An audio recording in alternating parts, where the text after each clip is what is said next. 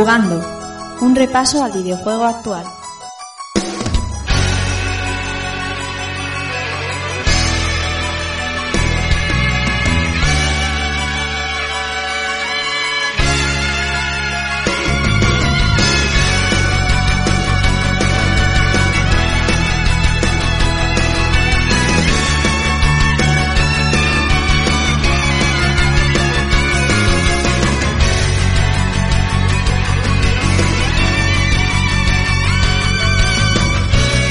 Hola, ¿qué tal amigos y amigas? Sed bienvenidos a un nuevo episodio de Jugando y recibid un saludo de quien nos habla, Rafa Valencia.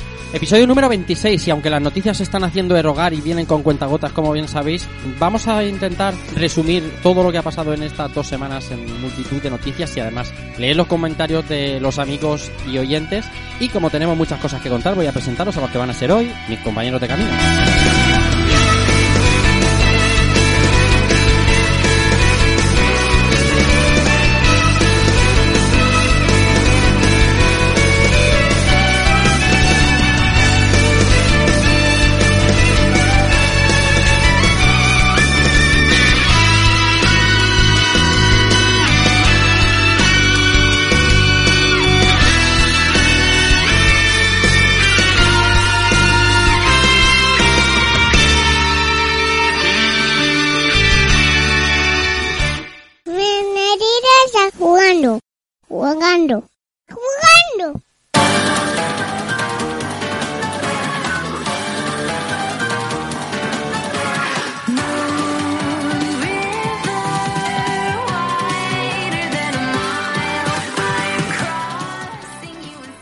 Y en la vuelta a los programas de actualidad empiezo saludando a Israel Salinas. ¿qué tal? ¿Cómo estás? Buenas noches.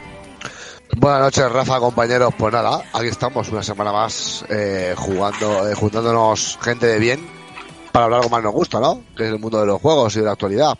Y ahora con muchísima ganas ya, después del, del rejugando la semana pasada retro, pues ya nos apetecía un poquito aquí venir a hablar de cosas nuevas. Que se ha estado barajando ese Capitán Comando esta semana porque nos tienen un poco secos esto de las noticias y demás, ¿eh?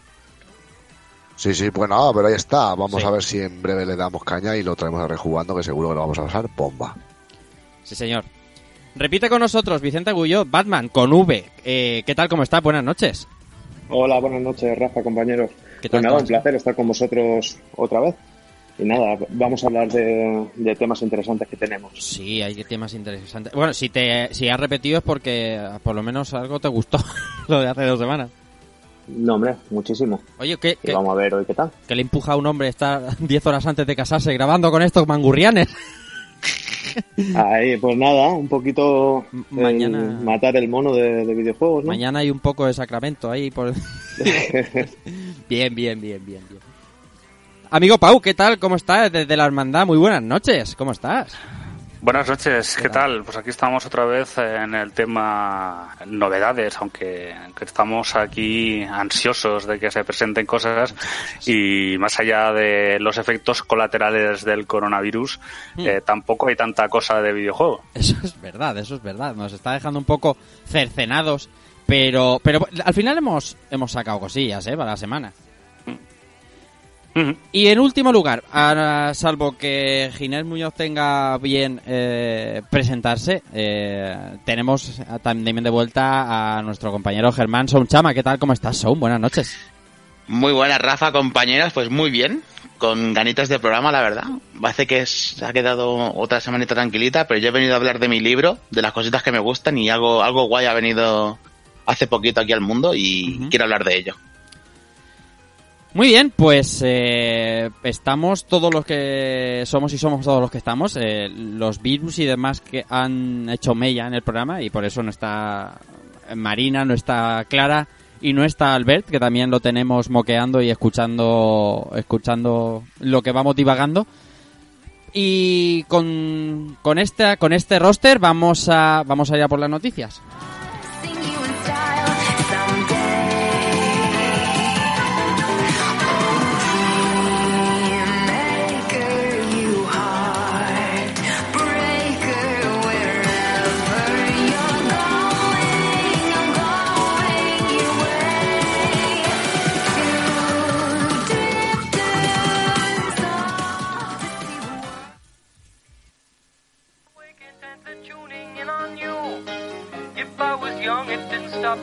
Coming through.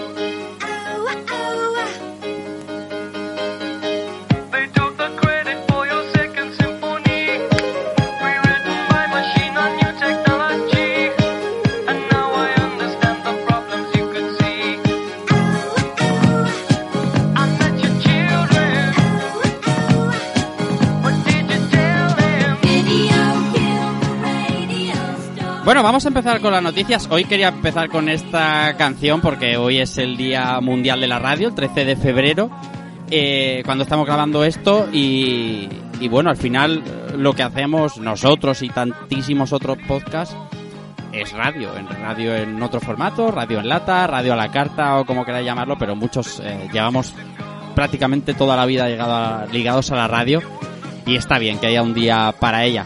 Vamos a empezar con las noticias de hoy.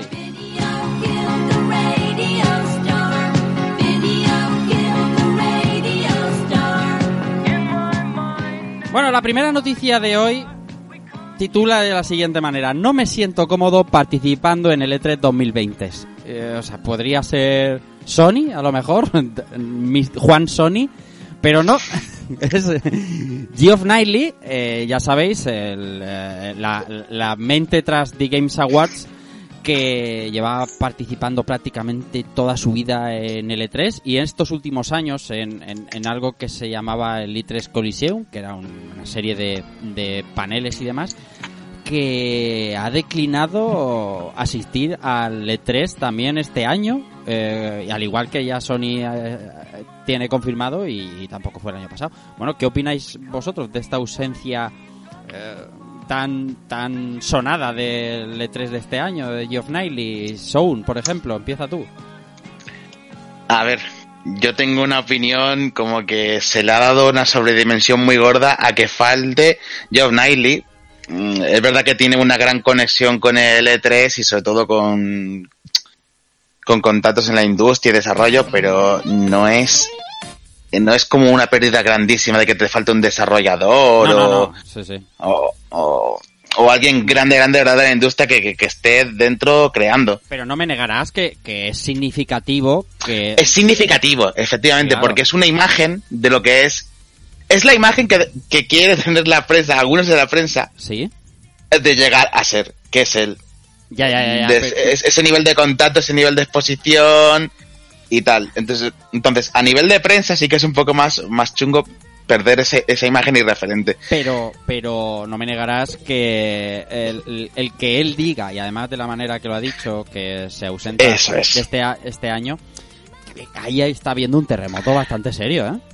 Ahí hay, hay mandanga, hay tema. Estaba la ESA ya mm, con dificultades, ya teniendo que sacar comunicados de ausencias y de cómo tienen que reorganizar su feria y, y demás, y mo- movidas internas. Y que ahora Geoff, Cale, mm, Geoff Knightley no, no, no quiera ir y vaya dejando por detrás sin decirlo directamente, pero como dejándole entrever que ocurren cositas feas y que no, no le están gustando, Claro. te hace sospechar de que aquello va, está de, de capa, de capa muy caída y que va para abajo.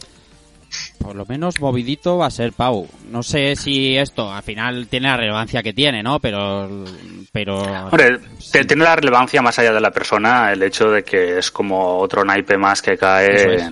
para la ESA, ¿no? Para ese, para el E3. Y hace poco, bueno, el, el tema, eh, si os acordaréis, eh, uno de los grandes problemas del año pasado con el E3 fue el- la filtración de, de datos personales de los periodistas sí. Y un poco para, para ver el, el desastre organizativo que tiene la ESA, ¿no? Hace poco eh, pusieron en marcha la web y había cosas que en principio deberían de estar ocultas y no accesibles y la gente accedió directamente. O sea que los principales filtradores de, por ejemplo, las empresas eh, que preliminarmente han confirmado que asisten a E3 ha sido la propia ESA eh, con una mala protección web, lo cual eh, viene a contradecir todo aquello que habían dicho de que iban a mejorar la seguridad, etcétera, etcétera, por el cacao fortísimo que tuvieron el año pasado. Entonces esto es como, como crónica de un desastre, ¿no? Y es una tragedia griega en la cual se van sucediendo las, las catástrofes para la ESA. Y esto es un episodio más. Y el hecho de que Knightley haya puesto de manera bien queda, pero al mismo tiempo eh, dando a entender que hay problemas. Claro. Pues yo creo que es muy significativo. Es más, creo que hay una entrevista, eh, no sé si era en Games Industry, en la cual él eh, básicamente con la periodista que le hizo la entrevista le dijo que estaban un poco perfilando e intentando llegar a un acuerdo para, para seguir con el Coliseum el año que viene. Y resulta que meses después no se siente cómodo participando. Mm, La verdad es que bien no huele y un poco certifica el, el estado del, del E3. Ya luego lo único que queda es ver también las empresas que van a ir, porque el tema del Tele3 en estos momentos es bastante engañoso si tenemos en cuenta que hay grandísimas empresas que directamente no participan, aunque más o menos están en el mismo contexto porque están en Los Ángeles a cierta distancia del E3 etcétera, etcétera, pero eh, no es lo mismo que estar dentro del E3 que tener un teatro con tus juegos allí o tu zona especial como ha hecho Microsoft o ha hecho Electronic Arts, ¿no? Vicente, ¿tú qué opinas de la ausencia de Knightley? Pues hombre, daño tiene que haber hecho porque, por ejemplo, enseguida eh, se filtró la lista esta de los participantes y Sí. no aparecía Nintendo y enseguida ha acudido ahí al rescate, ¿no? De, Ya, ya, ya. del E3. Entonces, no sé, esto de Niley, pues no sé, veremos si tiene algún tipo de implicación incluso con, con algún anuncio relacionado con la nueva consola de Sony por allá por, por agosto en, Co- en- Lo- en Colonia. O sea Lo- De lo- todas formas, hay que tener en cuenta que el, el Geoff ha estado más ligado, más o menos, a presentaciones eh, temas de, de Mi- Microsoft, tal vez. Mm, y no, no me veo a Sony presentando algo que no sea con Cerny o sus ejecutivos. no, no, no. a lo no. mejor nos sorprenden, pero no, ha- no ha sido su, su modus operandi. Y la no verdad, debería Geoff últimos- Knightley tampoco posicionarse tan de- locamente de esa manera como... Mm. No Ah, creo. si, si recordáis, eh, lo que sí que hizo eh, Geoff Knightley en su momento fue filtrar justo antes de, de la conferencia el, el precio de... ¿Era de la de la Xbox One o de la X? Y De la dijo lo de One, los no sé. 500 De la dólares. Mm. Fue de la One. No me Sí. acuerdo. Entonces, eh, vamos, que yo siempre he pensado que aquello era una, una filtración interesada para rebajar el golpe. Pero bueno, eh, el, el tema está en, en que no veo a, a Sony hacer eso y la verdad es pero que también es cierto que, que de Sony mm, tampoco cuadra absolutamente nada. Ya. Y ya veremos posteriormente, pero en estos momentos nos tienen absolutamente en ascuas y, y tampoco me extrañaría que mañana dijeran que no sacan consolas, ¿sabes? Que es que esto ya es un poco... ¿Te imaginas, chaval? Madre mía. Madre mía. Vaya el panorama. Esta semana, eh, al hilo de esta noticia, eh, la propia ESA, el propio E3 como evento, como ha dicho Vicente, se apresuraba a sacar un listado con las compañías que, que ya tienen su, su confirmación de asistencia a la feria. Bueno, confirmación, yo que sé, como Amazon iba a venir al mobile o, Vodafone y tal, pero que, que en principio quieren ir, ¿no? Y bueno, son Activision, es Amazon, es Bandai Namco, Bethesda, Capcom, Epic Games, Calypso, eh, NCSoft, RDS Industries, Sega, Square Enix, Take-Two, Tencent, THQ, Ubisoft, eh, Unnamed VR, eh, Warner y Exit. Como he dicho antes, Batman también eh, eh, es lo que estábamos hablando estas semanas atrás. Eh, Microsoft como tal no está en el evento. El año pasado ya tenía ese espacio de Mixer, pero como Microsoft ya, ya está aparte en otro estadio, Nintendo tampoco está como tal. De, de, de Volver ni siquiera está. Limited Run, Limited Run me ha hecho mucha gracia porque este- ponían el otro día. Limited Run va a salvar el E3. y ha hecho un, un anuncio ahí súper cachondo. Se han quedado un poco con la gente. Yo creo que al final va a ser un gran evento, hice, pero sí que es verdad, es que veo a, eh, demasiadas demasiadas marcas ya en, en, en esa demasiadas muescas no en esa culata no sé Sí, de todas formas hay que tener en cuenta que el listado es provisional, o sea que es Sí. muy probable que Nintendo acabe ahí. cómo No ha dicho en ningún momento que no vaya, no vaya a tener stand. Ya, ya, ya, ya. Sí, sí, al final lo que decía antes que Batman, que va, que va a terminar dentro de esa lista. Pero no sé, no sé. Esto... Ice, ¿tú qué opinas de todo esto? De estas ausencias y de que eh, pa- parece que va a menos. Pues creo que comentamos algo, ¿no? Pero creo que estas ausencias tienen un motivo y, y esto va a correr en contra porque eh, no se va cualquiera. Hay, hay varias, varias marcas que, y varias, varias personas que no van a estar. Entonces supongo yo que esto va a tener un impacto a nivel medios y a nivel futuro que si este año nos estamos quejando que mucha gente se pira o que no participa, el año que viene posiblemente eh, la escampada sea masiva. Eso, eso, Entonces- eso, es, eso es una buena apreciación porque eh, a lo mejor luego vuelve todo a su redil, ¿no? Pero sí que es verdad que se está como Pero, claro. desmontando y, y nosotros y hemos visto a muchas ferias irse al garete, pues mm, eh, así, ¿no? Poco a poco, como que, ¿no? Como que, no, este año no voy, yo me monto mi propio Claro. evento y al final, Sí, pero eh, eso de que claro, este no va, pa, si este no va, ¿por qué no va? Porque pensará que es una... Yo, Sabes que muchas veces eh, las empresas eh, muchas veces actúan según lo que hace la competencia o la de al lado. Entonces, eh, si una deja de ir o se reitera y la otra, pues yo tampoco voy. Ostras tú, que estas dos no van. Pues yo tampoco. Entonces, llega un momento que lo que hablábamos en, en- en programas anteriores, Mm. la gente se empieza que montarse su movida por su cuenta, específica para ellos, protagonismo puro, no cuesta tanto, es más asequible, no hay que esperar, no hay que esperar espe- específicamente a ese evento, puedo hacerlo cuando me dé la gana, lanzarlo yo solo el producto, lanzar lo que yo quiero lanzar cuando me dé la gana. Entonces, eh, el despliegue que eso conlleva de, de ir a una ciudad y, y prepararlo, y preparación, entonces, eh, digamos que esto de que el de al lado no va, yo tampoco, eh, viene bien como excusa pa- pa- para, para eso, para, para buscar otros caminos. Bueno, eso es lo que ha pasado en el, en el World Mobile, ¿no? El- bueno, sí, sí, Mobile World Congress. Sí, porque estaban además señalando que hay otra feria, creo que es en Ámsterdam, En Holanda, que sí. básicamente va, va a funcionar sin demasiada incidencia. Y yo creo que básicamente lo que ha pasado con el tema de Barcelona es que estaba el run run, ¿no? El hecho de que alguien estaba comentando, empiezan unos a retirarse y luego aquello eh, va escalando. Sí. Pero que realmente mm, no había tanto, tanto problema, ¿no? Sí. El problema es, en cierta manera, dónde se produce el run run y, y cunde el, el pánico. Sí. Y bueno, eso llevará pues a, a otra feria que, que tenemos por ahí. Sí, sí. eh, eh, eh, yo es que mm, eh, me sabe muy mal, pero el futuro L3 no es que lo vea complicado, pero sí que tiene que cambiar y tiene que... Esto de la ESA al final es un problema que que, que está menoscabando la feria y, y al final esto Mm. se convertirá en, yo qué sé, lo llamarán en vez de L3 o Junio Loco y cada, cada compañía, no, por, por decir un nombre chorra, quiero decir, cada, cada compañía hará su historia dentro de esa semana de, de bueno, en la, en la que en la que solía Sí. ser L3. Eh, Es ver básicamente la, la utilidad del E3. Eh. En estos momentos yo creo que lo que hay es un pulso bastante evidente con la, con la ESA. Sí. Ha habido también intentos de hacerla mover y más o menos se ha movido, o ha intentado cambiar la cara, pero es algo que al fin y al cabo no, no acaba de cuadrar.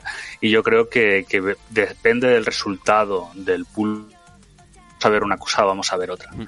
Y yo no sé hasta qué punto eh, la industria del videojuego en general está dispuesta a, a pasar, dejar pasar la oportunidad de, del E3. ¿no? Ya. o, o si van a convertirlo en otra cosa. Pero es que realmente mm, tampoco puedes... ¿qué, va, qué, va a ser- qué va a ser el sustituto? No sé, ¿vas a utilizar la Gamescom? No, no, no, no, no, no. No, no puede sustituir, ma- m- salvo que la Gamescom se adelantara dos meses. Uf, no, que va. Y, y luego la alternativa, la GDC es demasiado enfocada a desarrollar, al desarrollo, no es tan mediática. Entonces, eh, yo creo que, que el E3 cumple una, una función que no sé si están dispuestos a abandonar. Porque ni siquiera el PAX, ¿verdad? El PAX tampoco llega... ¿qué va? No, porque llega. el PAX es más, No más indie, entonces... Sí, eh, claro. No llega, no, no. No. Sí, pero en 2007-2008 creo que fue, también cambiaron el formato, ¿recordáis aquel que era como sin sede central y al final mm, han vuelto? O sea, el E3 no es tan fácil que vaya a caer.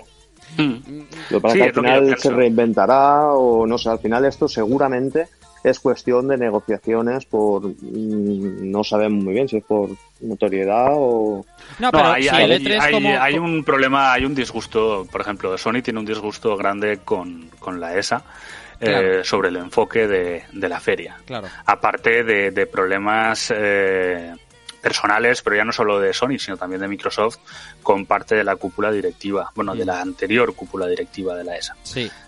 Em, y, em, y en ese sentido hay mucho trasfondo que tampoco sabemos, se ha dejado entrever, creo que Claro. habrá un, un artículo de hace un tiempo en el que hablaba algo de, de eso, pero, pero básicamente eh, yo por eso creo que, que lo que estamos viendo es un pulso que aún no hemos visto el resultado, que puede durar, mm, yo creo que poco más va a durar.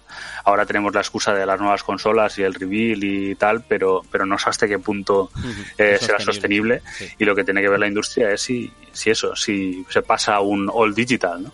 Sí, la, la, la, la historia, yo que creo que nadie crea que el E3 vaya a desaparecer como tal, o sea, como que haya una feria fuerte a principios de junio en América, porque no lo creo realmente, pero imaginemos, pongamos que mañana otra otra empresa, que no sea la ESA, la ESA, no lo hemos dicho, pero bueno, es la organizadora del E3 en Los Ángeles, imaginemos una empresa fuerte, ponga la pasta y los medios para hacer una feria gordísima en junio en Nueva York. Por poner un ejemplo también para que se pueda entender lo que quiero explicar. Y mañana diga Sony o incluso Microsoft, o sea, quien sea, ¿no? Y diga, pues yo voy. ¿Vale? Yo, eh, como eh, en España ha pasado una cosa parecida, lo que pasa es que es muy largo de explicar. Y de esa sí que tengo muchos más datos, porque conocemos ambos bandos. Pero de repente una empresa gorda dice, pues yo voy con aquellos. Y la siguiente dice, pues yo también voy.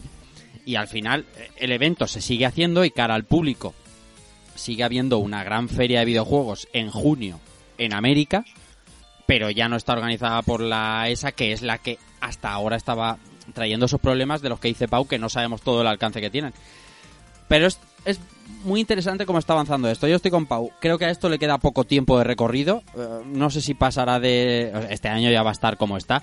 Pero el año que viene... No sé, no sé cómo lo van a en- encarar. Veremos. eh, la tenemos cada vez más cerca y veremos cuánto queda por anunciar cuando llegue junio. Vamos con más cosas.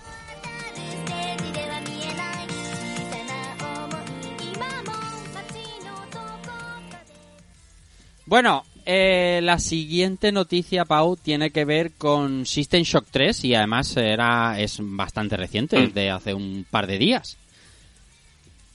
Pues sí, eh, hay problemas en el, en el shock. ¿Qué me cuentas? Y eh, sí, bueno, era, era de esperar. eh, pero, pero al mismo tiempo, pues eh, también es un poco un poco extraño, ¿no? Eh, se ve que gran parte de, de, de figuras relevantes dentro del desarrollo eh, han dejado la compañía, que es un estudio que ahora no me acuerdo cómo se llama, eh, pero que donde está Warren Spector. Ajá. Y, y nada, o sea, han abandonado compañía recientemente. Había una entrevista anterior en la que decían que estaban buscando vías de financiación o acuerdos con, con publishers para el juego, pero que si no llegaba a un acuerdo rápido tampoco pasaba nada porque tenían eh, bastante dinero para pasar unos cuantos meses y no sé qué ha podido pasar. Pero desde luego eh, es una es una lástima porque por las personas que había involucradas. Other, other, eh, other, Other side. other side, other side. Mira, other side, lo he dicho de memoria, ¿eh? Nada de mirar en Google ni nada.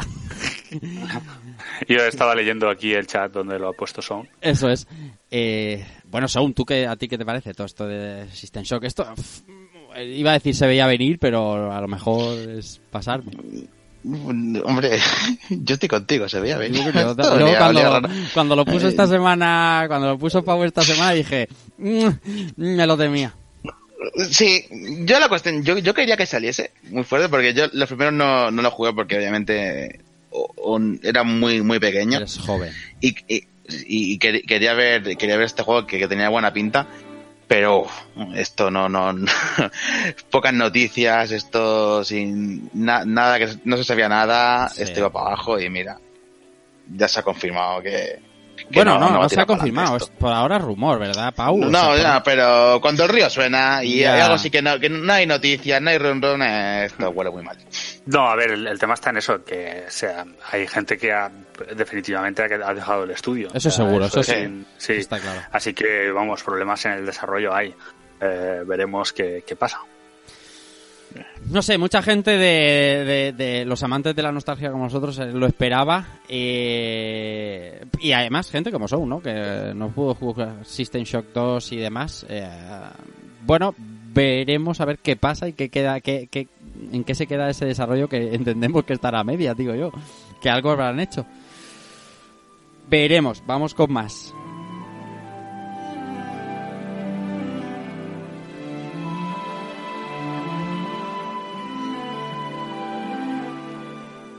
Bueno, la nueva iteración del nuevo juego de Half-Life, eh, agotadora de gafas de realidad virtual, que sale que sale ya, sale el 23 de marzo. Sí, salen nada. No sé, a mí me ha parecido, o sea, sí que es verdad que lo anuncié un poco. Eh, tal vez esperaba eh, que llegara algo más tarde. Ahí yo creo que Bale esta vez se ha asegurado de tener un producto bastante terminado, Terminado, antes sí. de, de la confirmación de- del anuncio, porque sí que es cierto que, que rumores había. Y, y nada, veremos. Eh, desde luego ya ha potenciado bastante la, la venta de, de gafas locas. Ya ves. Y, y nada, veremos. Eh, o sea, encantado de que tuviera mucha calidad y que les vaya muy bien y que Bale se dedique a desarrollar de una puta vez eh, cosas que como Pues Half-Life. sí, macho. Y, y ahora y ahora hice que vamos a hacer los que no tenemos gafas y bueno, además de esta manera se están agotando en todos los lados por el, por el maldito Half-Life Alyx. ¿Qué vamos a hacer? ¿Cómo vamos a jugar esto? Habrá que alquilarse unas o algo. Alquilarse una, robárselas a alguien, eh, no sé, convencer a la parienta para que tal. Yo creo que hacer. el, el Patreon de Rejugando no nos da porque no lo hemos abierto No. aún, pero pero deberíamos Pues, hablar deberíamos hablar con el Free, que es el que apuesta por la es como Sega, el Free es como el Sega de Rejugando. Apuesta siempre por la tecnología pionera y luego Seguro que, se, seguro que seguro que se las pilla. seguro. Exactamente, exactamente. Con tal de, con tal de, yo qué sé, Sí, jugar, sí. jugar algo, jugar algo. Seguro. No, a ver, esperemos, tenemos fe de que Free se las coja y no las deje. Hmm. Y si no, pues no sé, o sea, un camión con gafas de, de, de ese tipo Se se cae. deja por mi casa, se cae. Exactamente. Pues la, avise. de, la de cartón de Google, tío, ya está, Sí, ya sí, tirar. sí. Cartón glass, cartón glass. De cartón cartón glass. glass.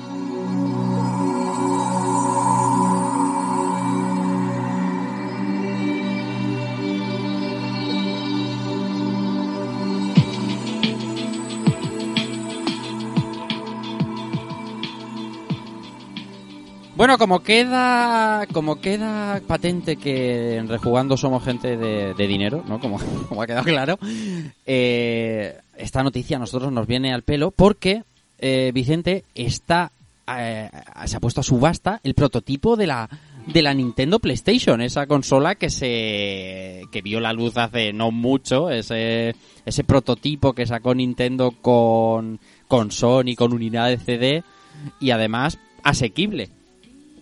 Sí, es- eh, ha salido, bueno, esta gente lleva tiempo dando vueltas por el mundo, por lo que parece, con, con el prototipo este, que es una rareza absoluta. Sí, Y bueno, estaba buscando ahora los datos de la subasta, pero la última vez que lo he visto iba por 40.000 dólares. 40 mil dólares. Pues, eh, sí, pero esto se va, vamos, esto va a pasar, yo creo que va a tener cientos de, de miles de dólares. El- ¿La subasta se ha abierto hoy? ¿Se ha abierto hoy? Eh, sí, ¿no? Eh, Desde 31 mil dólares. Eh, Sí, mira, ahora mismo está en 50.000 dólares. 50.000 dólares a mí me parece todavía asequible, pues un coche híbrido de gama Sí. media. Hombre, hasta, 100, hasta 120 llegamos cualquiera, está claro. Exactamente, iba a decir yo que la verdad es que es una es una joya, es una joya porque tiene que haber muy pocas de estas y el que la tenga, vamos, va, a ser la hostia, pero pero joder, ¿cómo, cómo se va a poner esto? Este, la este responsable. prototipo- Sí, sí. Ese prototipo es, era o fue propiedad de Olaf Olafsson, que era Sí, el presidente de Sony antes de, de que lanzaran PlayStation, ¿no? En los momentos que estaban en negociaciones con Nintendo. sí, Y al final, por cuando él dejó la empresa, se la llevó y se encontraron esto en, un, en una subasta. O sea, no sé, hay gente con una suerte, macho. sí, sí. ¿Qué, va- Unas cosas que son la hostia. qué vas a decirme, Sí, Pau? no, eh, no, no, básicamente iba a decir que, que ese prototipo es el responsable de que, de que Sony acabara haciendo su, su propia consola. Eso es. Así que, eh, y esa, esa rotura de negociaciones con, con Nintendo y lo que propició. Así que es un pedazo de historia bastante importante del. ¿Cuántas, del cuántas, po- ¿Cuántas puede haber de esas? No muchas, ¿eh? Pues no lo sé, no debe haber muchas. Y a este paso menos, porque el amarillo que tiene, madre mía. Bueno, pero eso... Bueno, eso, eso hay especialistas ahora que se dedican a pasarle el agua oxigenada. O sea, claro, no, no, o sea, eran peróxido de... No, hombre, no me digas agua oxigenada. Sí, sí. Claro, te- llama las cosas por... De, Pasta de ¿cómo? peróxido de... Exactamente, o sea, como dices agua oxigenada, por Dios, pero ¿qué tipo de retro... es? Viene la policía del retro aquí? Qué, qué fuerte, qué fuerte. Es que, vamos, no, no me saqué el carnet. Exactamente, retro, exactamente. Ni, Bueno, no, ni la licenciatura en química para poder deja- tratar con retroordenadores. Esto se deja más blanco que los dientes de... de- vamos, de... Y, y luego es importante embalarlos con, con plástico para que nadie pueda volver a tocar esas, Exactamente. El, ¿Cómo se llama la, la, la, la, la- esto que hacen como urnas? ¿Cómo se llamaba el esto que hace un tiempo se vendían los juegos dentro de unas ¿Pero vitrinas o...? unas, unas vitrinas de PVC pequeñitas que no me acuerdo ahora cómo se llaman, tienen un nombre específico, pero mm, siempre nos han hecho mucha gracia a, a los amigos del Podcast y a mí porque porque hay unos precios loquísimos de juegos embalsamados, ¿no? Digamos. Eh, Esto es para eso, meter la consolita esa en un embalsamamiento esto, no Eh, tocar- esto es eh, pues como el, el, el- el cómic que va con la funda y no Sí, sí, sí. presurizada y no se puede. Hombre, esto a nivel rareza es algo que en- en- a un Apple Pippin o algo de eso, esto No. se mea en eso completamente. O sea, dama lo más Elche. raro que esto sería un prototipo de Philips, ¿no? Es- De este, es el mismo, la misma consola, pero de Philips, ¿no?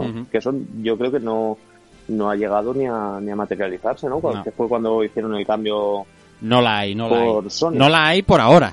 No la hay por ahora. Luego ya o sea, aparecen luego dentro de 20 años y, y nos caen a todos. Pero por ahora no la hay.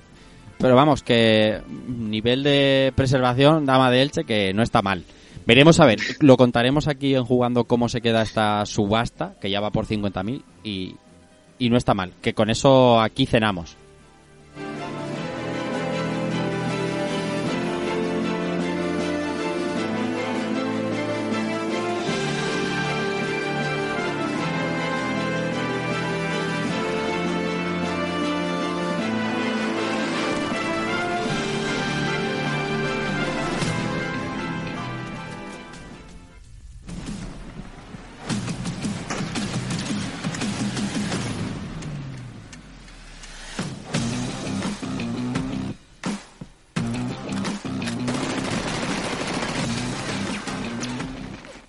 La siguiente noticia tiene que ver con un juego que hace tiempo que no hablamos de este juego. Eh, con, mira que le habremos dado horas, pero claro, como el contenido últimamente venía siendo escaso, exiguo y, y demás, llevamos mucho tiempo sin hablar de Player Unknown Battlegrounds, que ahora ICE nos presenta un deathmatch.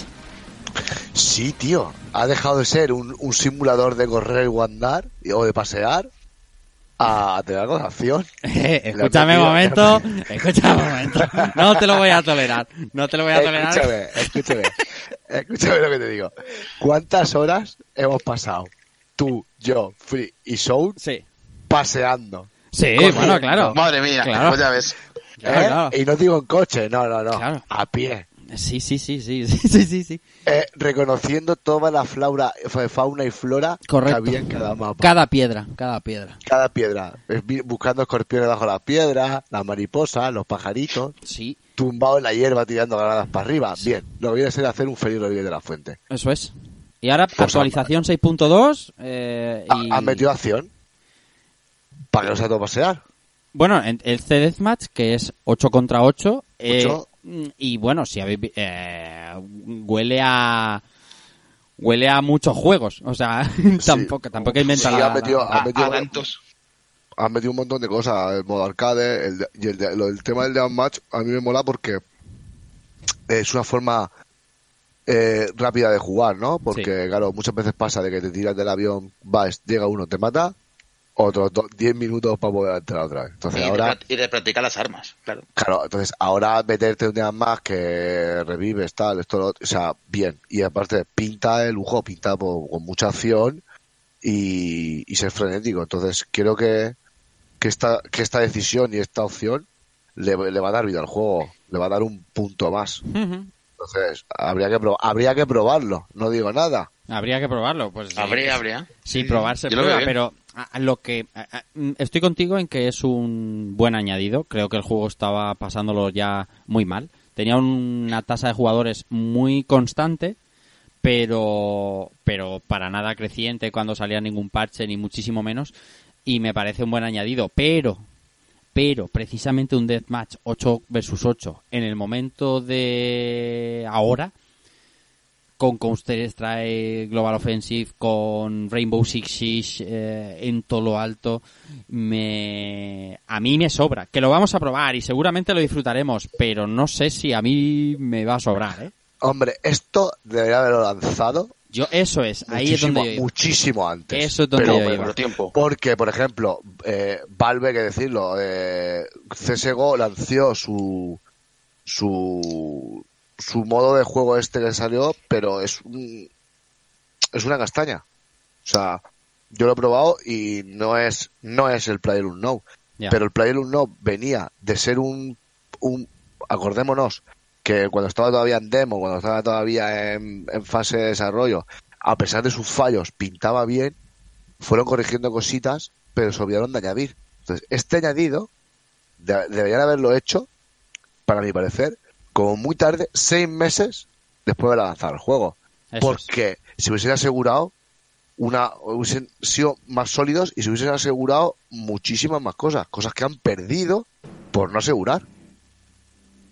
Porque esto no es lo, lo pienso y lo hago ya, sino que esto es- me da a entender que lo tenían planeado y, y si han tirado esta carta porque están viendo que no hay forma de remontar. Han metido mapas tarde, los mapas los metieron tarde. E hicieron una, un, un- un añadido de armas, muchas de ellas absurdas. Eh, metieron el último así boom que pegó fue cuando metieron la posibilidad de destrucción de edificios, carros de combate. Llegas tarde, Y C4, llega tarde. llegas tarde y ahora metes el de Unmatch. No, primero mete el de Unmatch, que la gente tenga, bueno, juego clásico, juego de Unmatch, juego arcade, juego esto, juego lo otro. Y ahí empiezas a meter armas, empiezas a meter mapas. Pero mm, tienes que procurar buscar el equilibrio. Meto un mapa de Unmatch, meto pistolas, meto, meto vehículos.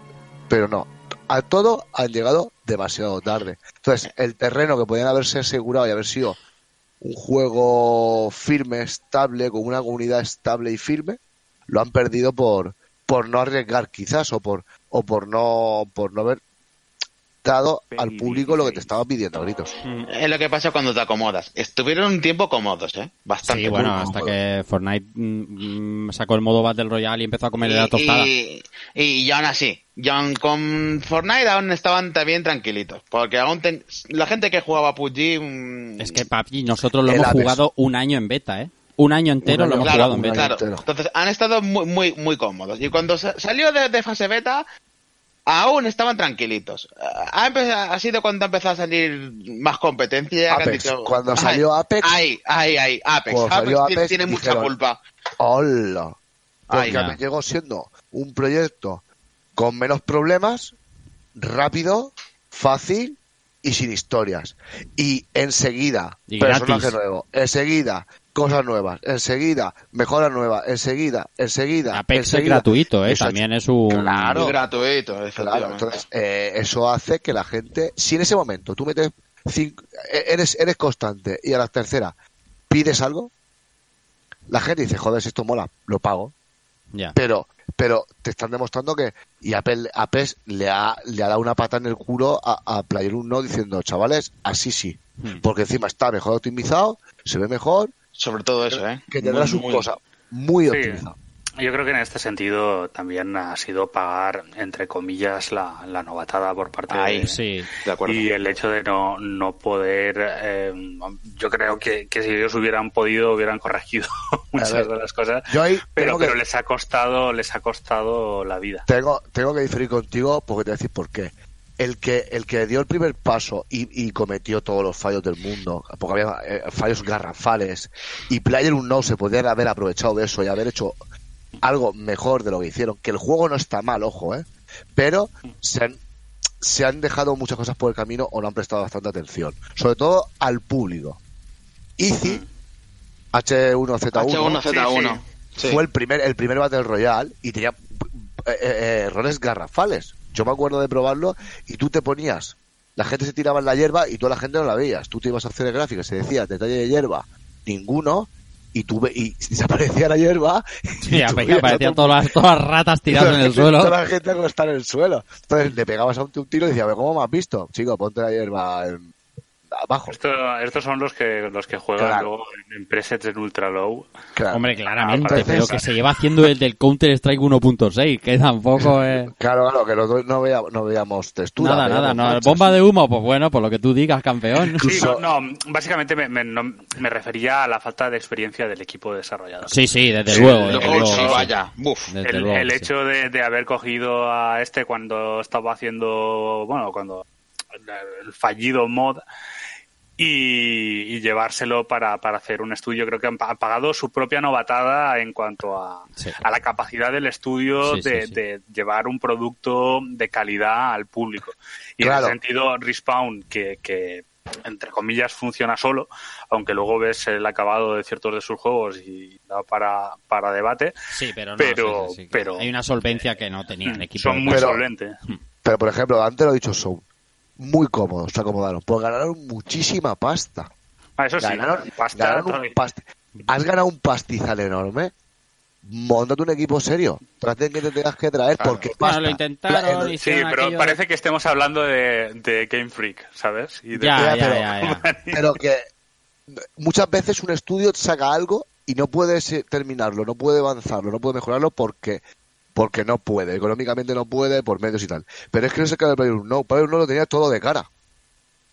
O sea, hemos conquistado el mundo entero con un juego que está petado de fallos. Que yo me acuerdo que nosotros jugábamos el Free con una 1080 Titan, le, pet- le petaba el juego.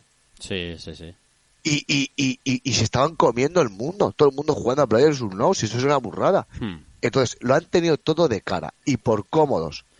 Y por no saber, por llegar tarde, por hacer las cosas tarde, eh, eso les ha pasado una mala jugada porque ha venido gente detrás y, y les ha dado. Les ha dado un collejón. Ahí La está el Apex, ahí está el, el Call of Duty que también pinta guapo, el este tan famoso, este que también así de pegar tiro, que nunca me acuerdo cómo se llama. El Fortnite. El, no, el Fortnite, el Fortnite también le dio caña, el, joder, este también de Ah, el Rainbow Six, Rainbow Six. El Rainbow Six, no, hay otro también de guerra que no me acuerdo cómo se llama nunca, tío. Es que, es que Frontal, Frontal es pero que es pero- es verdad, que nos dijeron en el último programa, a ver si lo probamos. Aún no lo hemos probado, Sí. ¿eh? O sea, que, que hay muchísima gente que ha salido detrás y se ha aprovechado de su fallo. No que lo hagan mejor que tú, es que tú los has dejado. Entonces, eh, pero bueno, vamos a ver si con esta movida ver. levanta un poco el vuelo y espabilan. A ver Que qué talento nos... tienen. Eso es, a ver qué nos trae este parche, esta temporada número 6 con ese deathmatch. Ya sabéis, si queréis jugar a Counter-Strike dentro de PlayerUnknown, dentro de poquito será posible. Vamos con más cosas.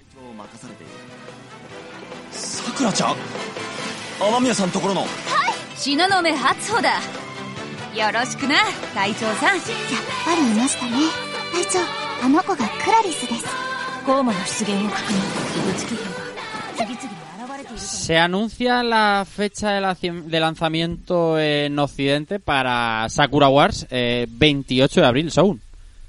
Ay, creo que debe ser el único aquí que tiene ganas de que salga ya. Eh, eh, eh, respétame, respétame, eh, por favor. Uh, vale, vale, vale, vale, señor. Sí, sí, sí, pues sí. ya, 28 de abril y, y muy contento y con muchas ganas porque además viene viene con subtítulos en español. Parece que Sega vuelva, vuelva a confiar en nuestro territorio Ujú. después de la buena venta de, de otros juegos.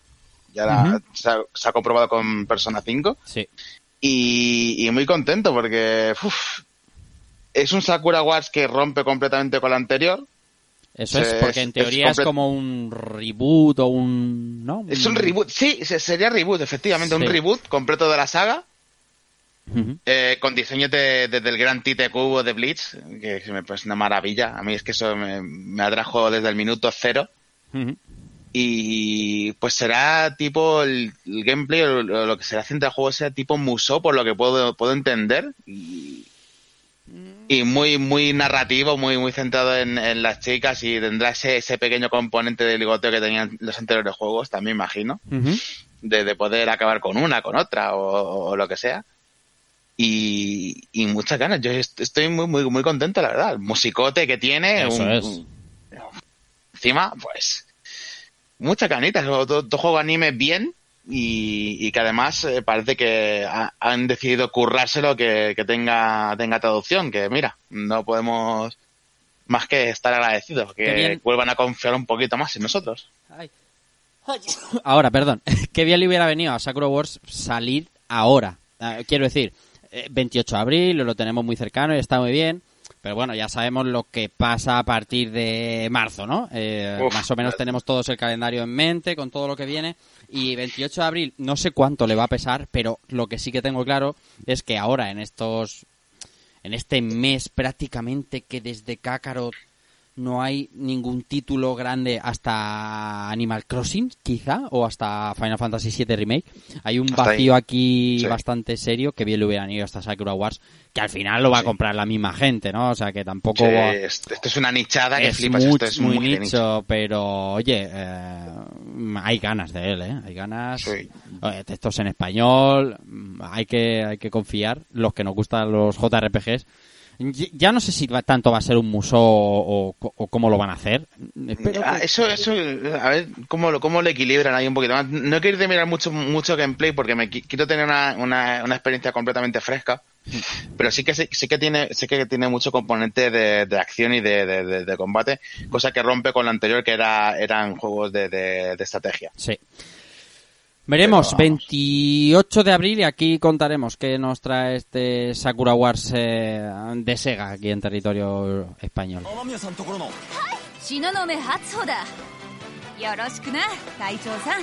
Venga, la siguiente noticia tiene que ver con Quantic Dream y es que la compañía aspira a ser completamente independiente, Pau. Sí, básicamente, pues han, han, por, eh, el aniversario, no sé si es el 23. eh, básicamente, pues eh, han, han hecho una declaración. Esa declaración dicen que lo que aspiran de cara al futuro es a, a ser completamente independientes y a poderse producir sus propios títulos. Y bueno, pues es, es curioso, ¿no? Eh, todo saber a qué tipo de acuerdos eh, llegan y, y qué futuro tienen en esa aventura que para muchos es difícil, que es el hecho de poderte producir su- tus propios juegos. A ver si por ahí hay un, un acuerdo con Tencent, que no sabemos. Estés desvoltando la pasta ahí como si fuera Ya ves. coronavirus, el hijo de puta, qué cabrón. 23 años, me has dejado así un poco picuet. Hostia, ¿23 años? Has dicho Estoy 23, buscando ¿no? ahora en concreto. Pero, pero que, que me, me, me- me- o sea, sí que sé, yo que sé, pues yo le 15, 18, pues, Hombre, el Omicron salió incluso en Dreamcast. O sea, que es hace 20 años, seguro. O sea, que no, 23 años no parece... No, no, no, no, no, claro, claro, claro, claro, pero que no lo, mm, uno, eso, eso es como cuando te dicen, ¿y qué edad tiene tu hija? Pues ya tiene 18. 18, pero ¿qué me estás contando? Si tú ibas con- conmigo al colegio. Patente Pues que sí, nos 23 hacemos, años, 23 años. nos hacemos mayores a un ritmo brutal. Terrible. Bueno, Eh, a ver si le sale bien la, la jugada Quantic Dream. Eh, público no le falta, ¿eh? O sea, tienen un público y además súper fiel eh, a todo lo que sacan, le meten mano. Mm, a ver si consiguen la auto publicación.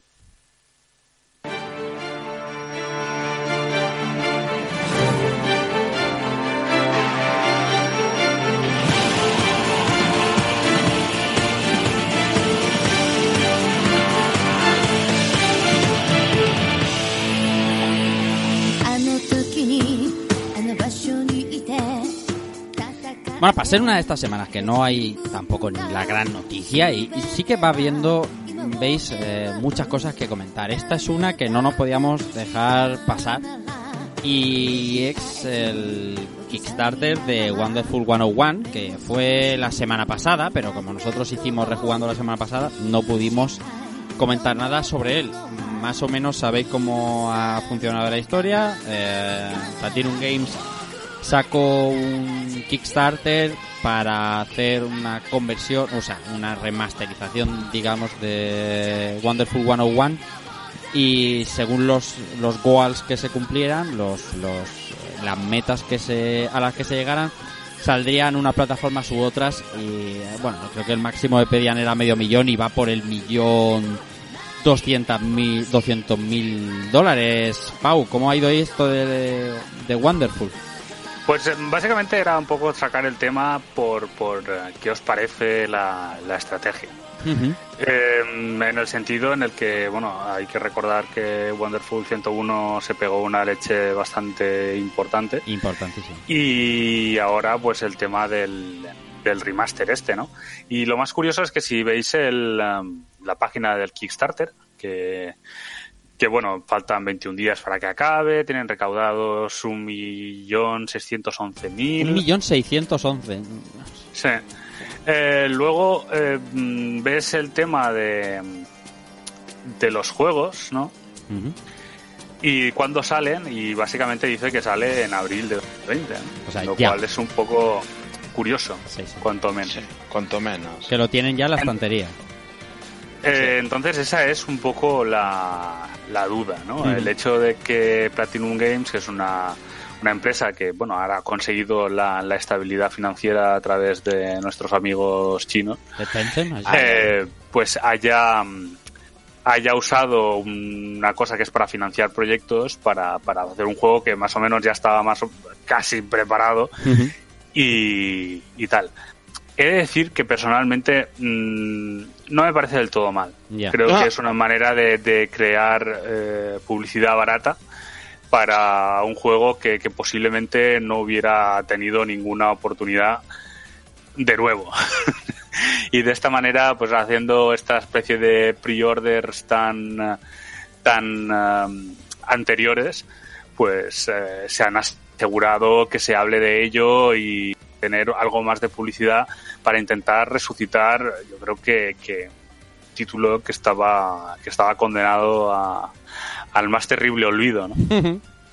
Por ejemplo, a mí me dicen que van a montar un, un God Hands 2 y, y no sé, y me dicen, no, pues con Kickstarter y lo tienen medio financiado ya, me da igual. Ya. sí, sí, sí. sí, sí. Eh, Sound, ¿qué ibas a decir antes de decir yo nada? A mí este tema me toca la moral. A ver, muy, muy explícate mejor. Esto, como, como ha dicho aquí el amigo Bao, es, es publicidad barata, pero es que no lo necesita este estudio. Hmm. Que el, el juego vendiese mal tiene que ver también con la coyuntura de que salió en una consola completamente fracasada que vendió poco. Y En mal. desacuerdo. Eh, ¿Cómo aquí que en desa- tengo, que leva- tengo que levantar la mano que en desacuerdo. Quiero decir, vale que la consola vendió 15 millones, pero... No, eh, 13. Bueno, b- 13 para ti. Ah. La cuestión, en el, el- el ratio de juegos por consola eh, podría ser lo mismo si lo multiplicaras por 70.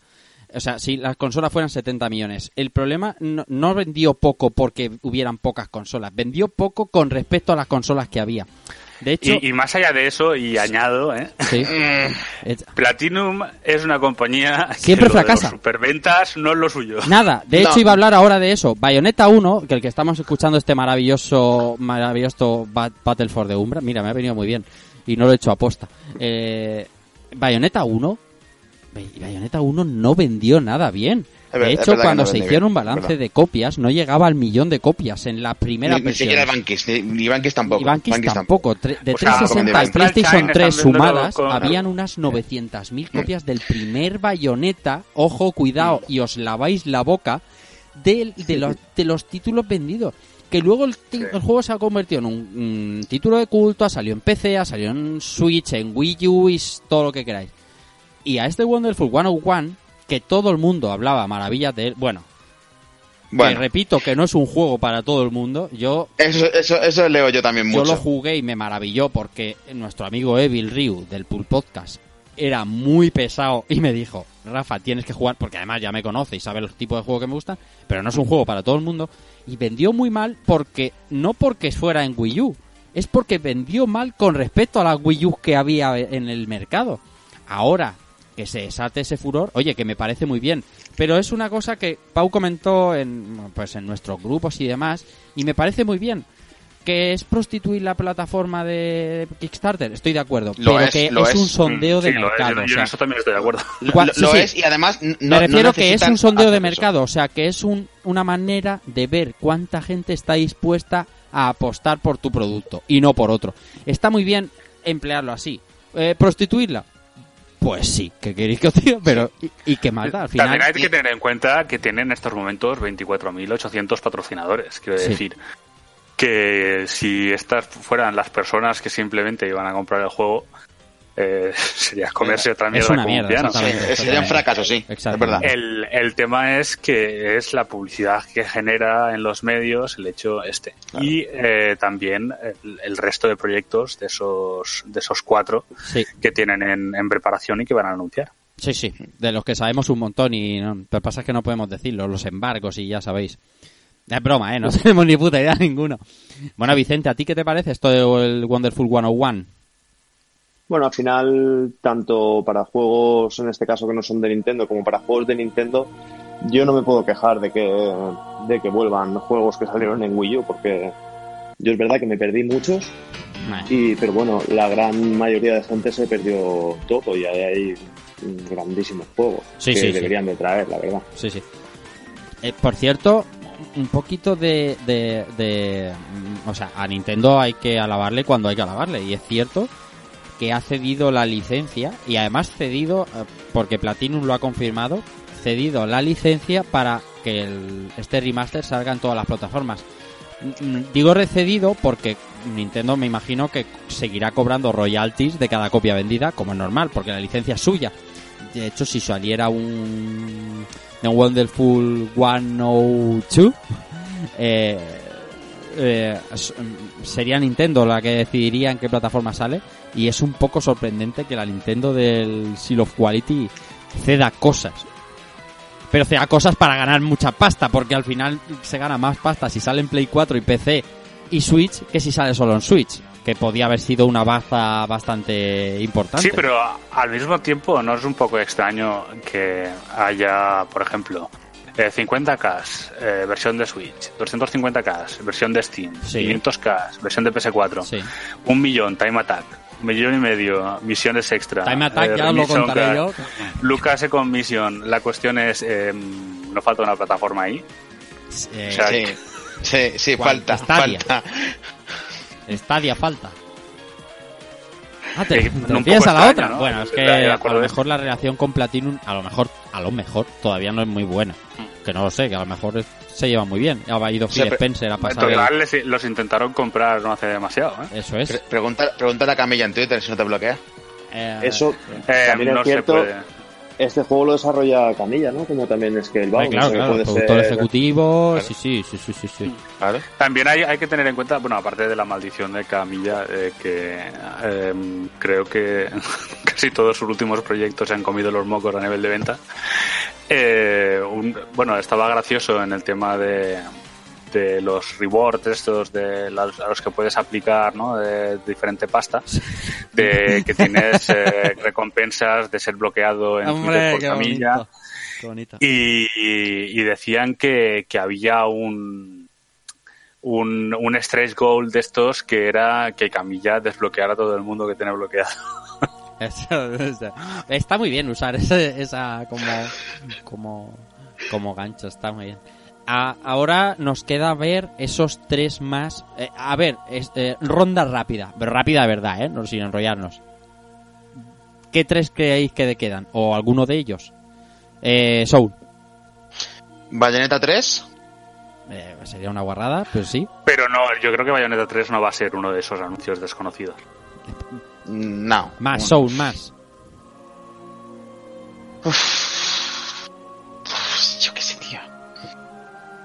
No tengo nada más en la cabeza, tío. Te lo, venga, te- si te lo piensas, no lo dices. Eh, Batman. Pues a ver si está Bankis 2 ahí, Uh. que es difícil, como todo lo de, lo de Platinum, que no vende nada. Y a ver, puesto así a somear, a ver si tocan a alguna franquicia buena de Sega de algún erizo o algo. No sé. Uy, uy, uy. Bueno, luego Esto sería Shadow de Hedgehog Buah. 2. luego, luego hablamos de, de- de- del erizo, que vamos a hablar del erizo también. Pau, ¿qué puede ser? Uno, ¿Alguno de los tres que quedan? Yo creo que será algún tipo de, de juego que ellos crean que, que puedan eh, tirar hacia adelante.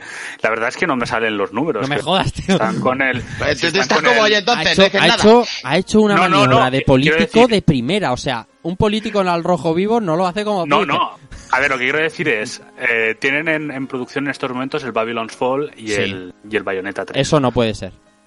Y, y vamos, yo creo que como mucho tendrán ahí otro proyecto, digamos, doble A, triple A, Vale, del estilo Platinum. vale. Eh, Drakengard lo de. Bankis 2, lo del Bankis 2 eh, estaría bien. El, tema este que acabas de decir del Drakengard, lo que pasa es que, claro, mm, yo lo que veo en estos anuncios eh, creo o que deberían de ser juegos que produzca directamente eh, Platinum. Ya, ya, ya. ya. Y eh, si fuera Drakengard tendría que ser con el, Con el beneplácito de, de Square Enix. Sí, Claro, yo sí. Entonces, y- sí. Pero veo el- a lo mejor un acuerdo para un Bankis 2 eh, Pero Bankis 2 pillándole también la sería licencia Sega o, o un juego de acción. Un juego de acción que fuera que fuera nuevo. Eh, Pero yo, yo es me lo cierto que la, la web parece que indicaba algo relacionado con, con Nier, ¿no? Sí, porque la fuente, la fuente del 4 es la misma que usa Nier Automata y bueno, pues claro, se le, se le enseguida Bueno, se- venga, yo tengo, yo tengo la mía. venga, a ver. Bankis 2, que me gusta mucho la idea de que, de que pueda salir. Y algo relacionado con, con Nier yo lo veo. Mm, No sé si seguir por el camino de Autómata o sacar otra rama con lo anterior, el anterior Nier, porque como esto al final tiene muchas ramas Ahí, y sacas historias de, de los finales como él quiera, como vea Yokotaro. Es, es depende de lo que fume ese día. Eso mismo, depende de la droga que tome, saca algo, así que por ahí puede ser. De todas maneras, o sea, ahora mismo, en este momento, confianza ciega, quiero decir, que a mucha gente no le ha gustado, por ejemplo, hasta el Chain, y ha sido un juego que anunciaron, sacaron y... Mira, y... Yo he de, he, de, he de decir sobre Astral Chain que ahora le estoy dando la segunda oportunidad Ajá. y, y no sé qué cojones pensaban haciendo que vayas desbloqueando tan poco a poco eh, los mecanismos del juego. Porque sí que es verdad que cuando acabas desbloqueando cosas ya dices, hostia, esto empieza a, a tener sentido, a ser más dinámico, a ser más interesante. Pero al principio piensas, este juego es una mierda, pincha en un palo. Y no solo es una mierda, pincha en un palo, sino que encima te dan el palazo al final de la misión diciéndote Sí. que eres un inútil. Sí, lo que pasa, lo que pasa es que e- este pensamiento que siempre dicen que los desarrolladores de videojuegos no deberían pensar que la gente es tonta, esto no pasó con Astral Chain, ¿vale? O sea, Eso es. Y es que, yo- a ver, yo también en este sentido voy a pensar bien de Platinum y voy a pensar mal de Nintendo. y creo que, que mm, había gente en Nintendo que estaba asustada de que, Ostras, de que a lo mejor se vieran algo demasiado complejo. Sí, sí, sí, de Yo, yo qué sé. históricamente en Nintendo han tenido juegos que no te decían nada y aprendías tú mediante el gameplay. Un Metroid, Sí, pero, sin más pero- lejos. Pero al mismo tiempo, al principio era lo que es lo básico eh, es funciona ya de por sí. O sea, sí que es verdad que tú a lo mejor eh, coges a un Super Mario, ¿vale? Y luego le, le pones a Yoshi y de Yoshi puedes saltar. Y si te tomas una, una pluma de esas, eh, puedes coger carrilla, volar, etcétera, etcétera, ¿no? Sí. Pero lo básico es que Mario corre, salta, Y salta. chafa y chimpum. Entonces yo creo que, que ahí podía estar. Porque es que además, eh, con el tema del Astral Chain, eh, te toman muy por idiota, quiero decir. Eh, claro, cada claro, claro. capítulo que finalizas, Y, ¿quieres seguir con el modo Platinum normal? Sí, sí, y, sí. y- y- y quieren, y quieren que pases mucho por el entrenamiento. ¿Quieres ir al entrenamiento a practicar? Y- Bueno, pero- lo que yo digo, que en ese juego no se tuvo en cuenta que la gente puede ser mínimamente diestra. Pero, pero lo cual no quita de ser un juego a- aceptable. Es un, es un problema de, de- de- de percepción del, del consumidor. Pero lo que quería decir con Astral Chain ya no es que el juego fuera bueno o malo, es que lo presentan, lo publican y es, en cuestión de seis meses, al rollo Capcom, eh, te sorprenden puede ser prácticamente cualquier cosa. Lo que pasa es que, bueno, no- no- tenemos confianza en que se apoye en licencias de Sega y demás. Nier ahora mismo es un juego de culto cultísimo que está muy en alza y yo creo que no lo van a dejar pasar. Creo que tienen al al este al Yoko Taro ya currando como un cabrón. Y no sé, eh, a- a Irra no Sí, pero al mismo tiempo el problema es que es Platinum, quiero decir. eh, tiene unos recursos ya. humanos li- limitados. Ya, ya, ya. Sí. Entonces tampoco hay espacio para proyectos de gran envergadura. Pues llamemos a lo mejor la, división Tencent de Platino, la llamaremos. Claro, eso estaba pensando yo. No tiene nada de dinero de Tencent. Que la, la ahí división gente. Tencent, es gente que está fichando ahí a lo loquísimo de, de- Claro. que se había retirado en Clover y ahora lo están mm, lo están llevando otra vez a, a- ¿Qué se espera de Platinum? Dice, ¿hay algo que esperas de Platinum, salvo Bayonetta 3? Pues yo estoy un poquito con Son, porque considero que le pueden dar al Nier, el- le pueden dar un, un abanico, el, juego te deja un abanico de posibilidades infinitas, ¿no? Y pueden explotarlo hasta la saciedad. Pueden sacar lo que les dé la gana. Entonces, eh, es un título que, que es muy conocido, que es muy sí. Ahora y que es- está muy bien hecho. Toda la, toda la entrega está súper bien. Entonces, yo considero que, que bueno, el Bayonetta 3 seguro, pero que lo del Nier, lo del Nier tiene muchísima salida. Lo pueden enfocar de una manera, pueden cambiar el sistema, pueden, es que pueden hacer muchísimas cosas Sí, con ese juego. Entonces, eh, a la hora de, de sacar, según cómo esté el mercado, cómo esté la demanda, cómo esté, qué es lo que, o, o sobre la marcha, lo que te se ocurra, o Hmm. pueden hacer muchas burradas con ese juego. Entonces, eh, considero que, que Nier, que Nier puede Bien. ser, Veremos a ver. que dé, alguna, que dé alguna sorpresa y muy buena. Sí, que, por cierto, hablando de esto de Bayonetta 3, no quiero entrar porque no me quiero alargar. Pero me, me parece ridículo ya casi que no esté que no haya que no esté habiendo un Nintendo Direct con el vacío que hay ahora mismo salvo Animal Crossing con estos meses en los que serías noticia tú y exclusivamente tú. Pero nos dará para para un futuro debate el, el no Nintendo Direct de este principio de 2020 vamos con más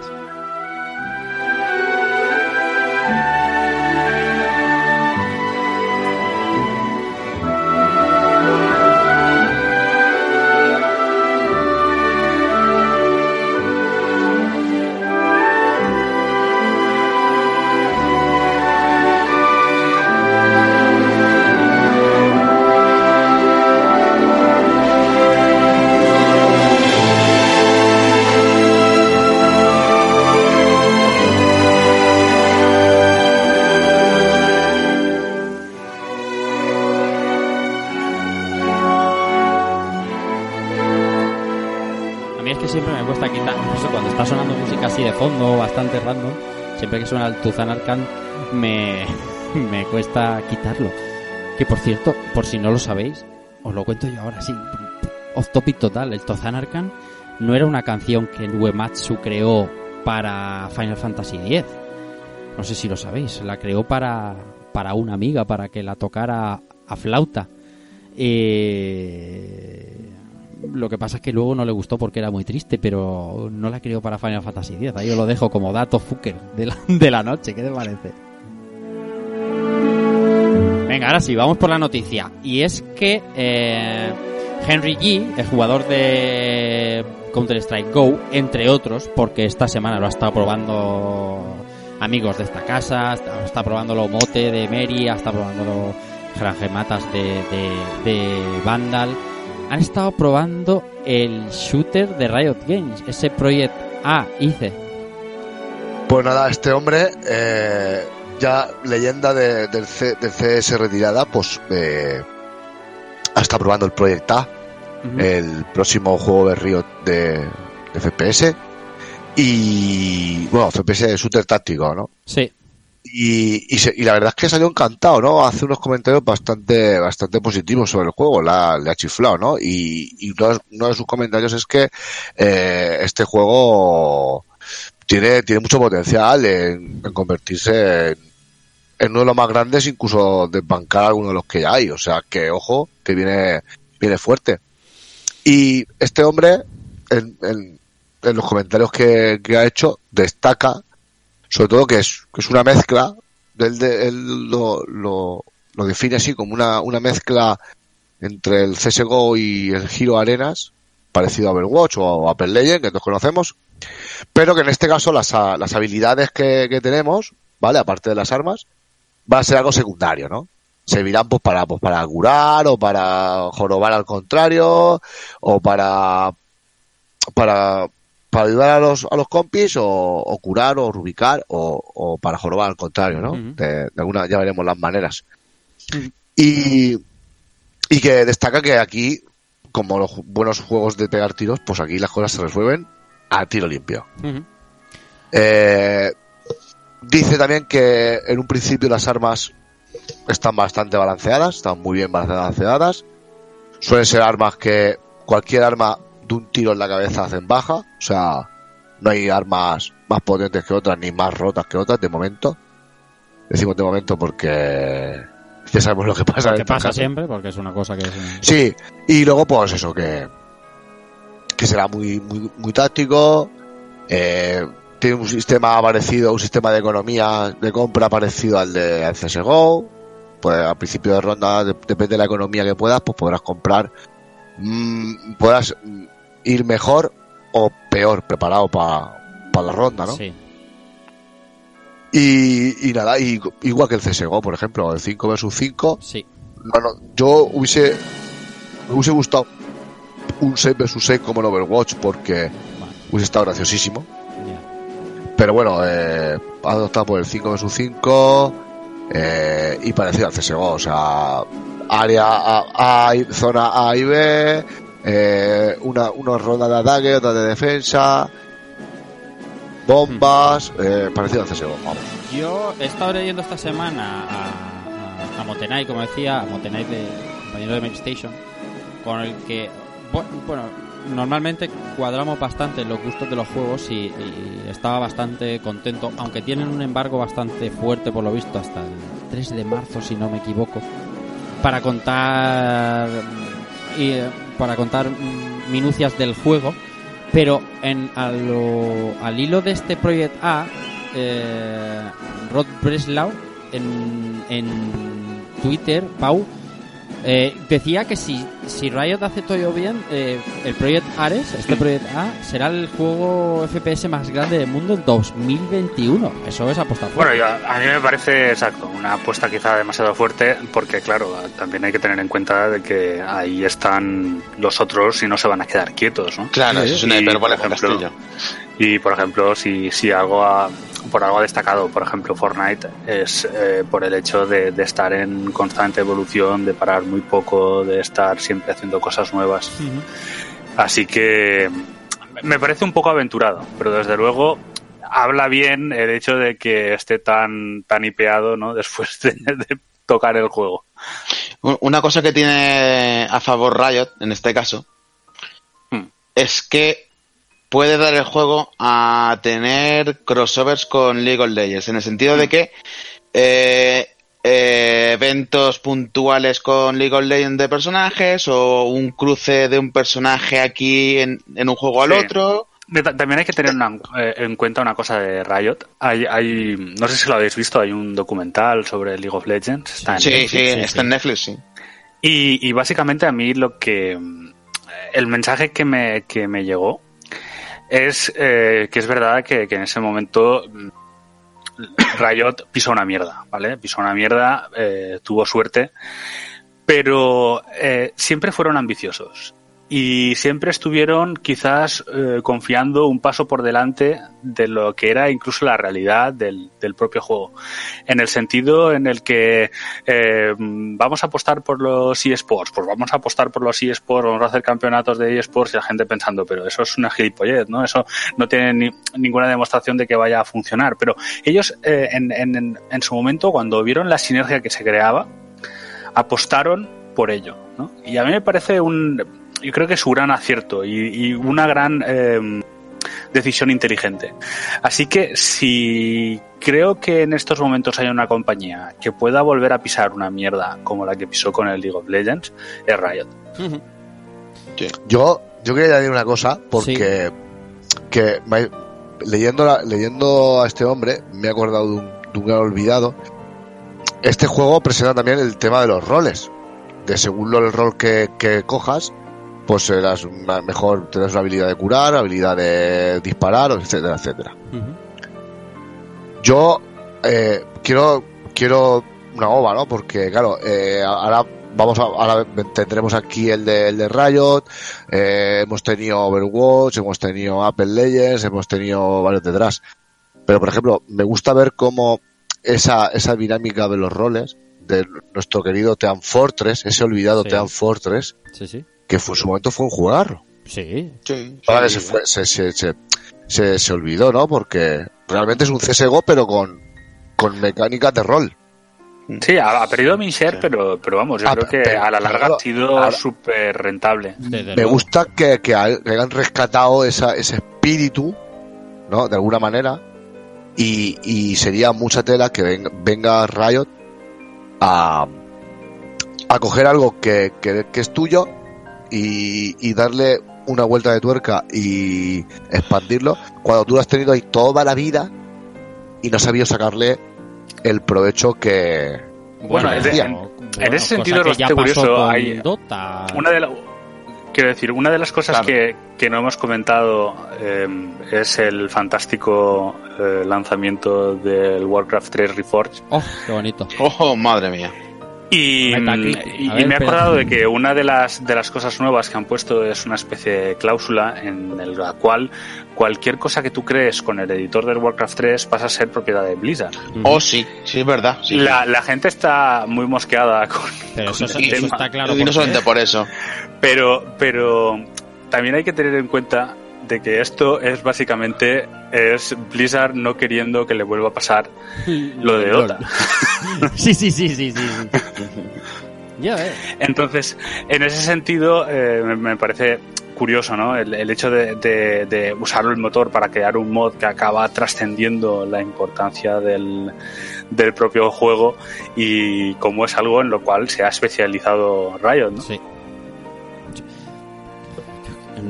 Tengo claro que no, que no van a fallar. Sabremos más en marzo, pero tengo tan claro que después de tantos años no van a fallar con ninguna de las propuestas, ¿eh? Fíjate, fíjate de lo seguro que estoy. Y no soy jugador de LOL, pero, pero no dan, no dan puntadas sin hilo esta gente de, de Riot.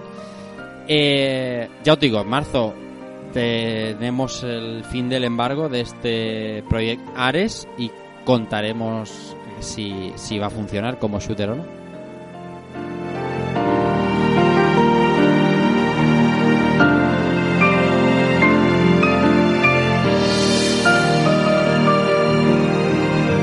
Venga, ahora vamos a hablar de una compañía que lo está haciendo para la enorme mayoría de la gente bien en los últimos tiempos. Y vamos a hablar de las cifras de venta de Capcom, Vicente. Eh, sí, bueno, como hablamos eh, la semana pasada, bueno, la anterior, Sí. eh, Capcom ahora mismo es posiblemente la compañía japonesa en mejor forma y bueno, ha dado los datos de venta de, de todos los juegos que han pasado de un millón de unidades. Y por ejemplo tenemos a Resident Evil 7 que llega a 7 millones de unidades, con el 16% de, de esas unidades eh, jugadas en VR. El remake de Resident Evil 2, que también preguntabas hace un par de semanas cómo Sí. vendía y tal, pues Sí. se ha colocado en 5,8 millones, con 840.000 unidades en el último trimestre de 2019. Ujú. Eh, Devil May Cry 5 ha conseguido 3,1 millones en nueve meses que llevan, bueno, 11 meses que lleva ahora en el mercado y llevando ya 4 o 5 meses en Game Pass. Eh, Street Fighter 5 se coloca en 4,1 millones. Eh, y la expansión de Monster Hunter World, eh, Iceborne, eh, llega a 3,4 millones y Monster Hunter, el juego base, el World, eh, se coloca en la barrera de los 15 con 14,9. 15 millones Y- de Monster Qué Hunter. rico. 15 millones. Qué Es el ves, juego qué más vendido de la historia de, de Capcom, que no es, Sí, sí, no es sí, sí, de. Ya se sabía, pero ostras, Mm. pues 15 millones, tío. Joder. Y después ya la, la edición especial de Devil May Cry 4 eh, se coloca en 1,4 millones. Ostras, eh, la verdad es que no le, no le van mal las cosas. No sé cuánto, no sabemos cuánto le están costando los juegos, cada juego a, a, a, a- Capcom. Eh, está claro que, eh, por ejemplo, la cifra de Street Fighter V que lleva desde 2016, febrero del 16 es, dice... Sí, Yo diría que sí. Febrero del 16 me he tirado a la piscina. 4 millones, a lo mejor se antoja poco, poco pero a lo mejor es súper rentable, que es una cosa que no podemos dirimir, pero choca mucho esos 15 millones millonzacos, que, que es una cifra brutal, y que el 7 haya vendido más que el 2 remake, que es como, no sé, todo el mundo hablaba del 2 remake como si fuera, pues bueno, como, como está pasando con Final Fantasy 7 remake, y al final ha vendido un millón menos en... eh, en, en- Sí, salió en enero de 2019. Sí, tiene un pre- un año menos. 18, Un no recuerdo. El, el, remake del, Evil- del, del- del- el 2 fue en 2018 y el Resident Evil 7 fue en 2017 en la misma fecha, principio de año, enero, que es cuando le gusta Capcom con el frío poner a la gente calentita en su casa. La- las cifras a priori son muy buenas, no sé lo que decía, ¿no? No sabemos las rentabilidades, pero la percepción de la imagen de Capcom en los últimos años es una cosa que si se midiera en estadística y se hiciera una, una gráfica, subiría a, a nivel, yo que sé, escuchas de rejugando, una cosa loquísima. Los fans de, de Monster Hunter ya digo que están muy contentos. ¿Ya por ahí? Sí, en eso estaba yo pensando, que básicamente am, me gustaría ver tema de rentabilidad, pero creo que las cifras de Monster Hunter, si viéramos lo que lo que consiguen a través de, de esa saga, nos asustaríamos un poco. Es es el Pues, Final Fantasy es que de, el de Capcom. El tercer juego más vendido de la historia de Capcom es Resident Evil 6, lo cual no deja de Mm. llamar la atención con, bueno, con la calidad que, sa- que salió el juego, ¿no? Que realmente es de la saga principal seguramente el, el más flojo de todos. De toda la historia de Pasa- Capcom, el tercero Resident Evil 6. Lo que pasa Sí. es que hay, hay que tener en cuenta el- dos cosas. La primera es em, no solo unidades vendidas, sino a qué precio se vendieron. Eso es... Y segundo es la expectativa de venta que pudiera tener el juego. Quiero decir, también es cierto que, que Resident Evil 6 fue un proyecto absolutamente gigantesco por parte de, de Capcom con un volumen de personas dedicadas al juego eh, absolutamente tremendo y, y bastante fuera de, de onda incluso para, para los estándares de, de la generación anterior. Entonces, eh, en ese sentido, eh, puedo entender que, fuera un fracaso, aunque ahora las cifras de ventas parezcan muy abultadas. Por eso recalcaba yo rápido lo de la rentabilidad, porque a veces esto ya sabemos que, que es engañoso. Pero a mí, a mí más que, que Resident Evil 6 esté el tercero, me choca mucho más que Resident Evil 5 esté el segundo juego más vendido de la historia de Capcom. Sí, pero Resident Evil 5 venía después de- del 4, ¿no? Que fue alabado por, Sí, sí, por sí, crítica y vendió muchísimo. Y, y bueno, todo... No sé, al final es cierto que es otro juego muy flojo para mí. O sea, quiero decir, en, en comparación con lo que eran los estándares de la saga. Hmm. Pero lo del 6 es, es que no había por dónde cogerlo. para mí, ¿eh?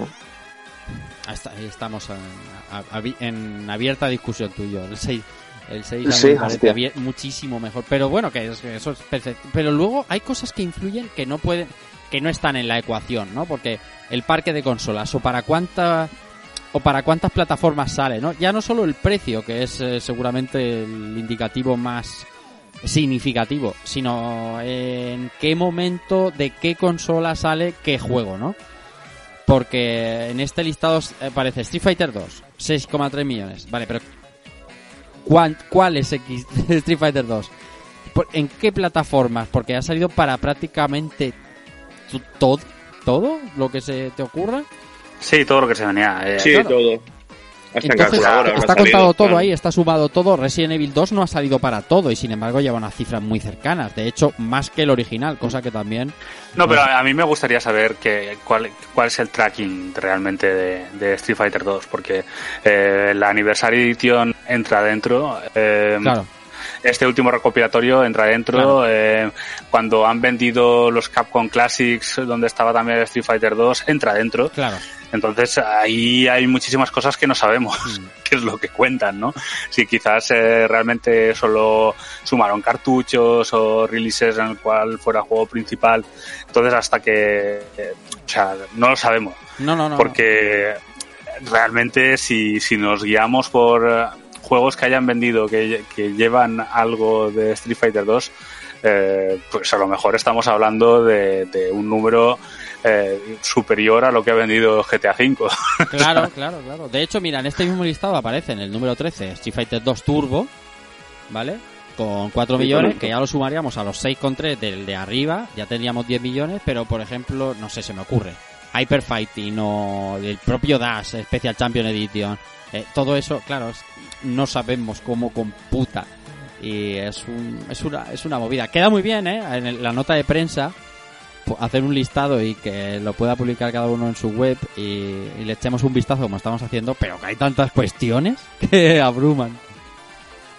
De hecho, mira, separan el Monster 4, Monster Hunter 4 y Monster Hunter 4 Ultimate y están a 100.000 copias de diferencia, entre los dos suman 8 millones, que también es una brutal. La licencia Monster Hunter es, es Capcom, ¿eh? Siempre hablamos de otras, Sí. pero es Capcom. Hay Es el Pokémon de Capcom. 1, 2, Sí. 3, 4, 5, 6, 7, 8 en el listado de los 20 más vendidos. Sí, en- entre Resident Evil y Monster Hunter a lo mejor ocupan 15 de los Y- 20 y- más vendidos. Y Devil May Cry, Devil, luego todo Devil el May. Cry el 5, está ahí el puesto 19 con 3,1. Hmm. Pero los demás no Bueno, hay, aparecen. hay o que tener en cuenta los de My Cry.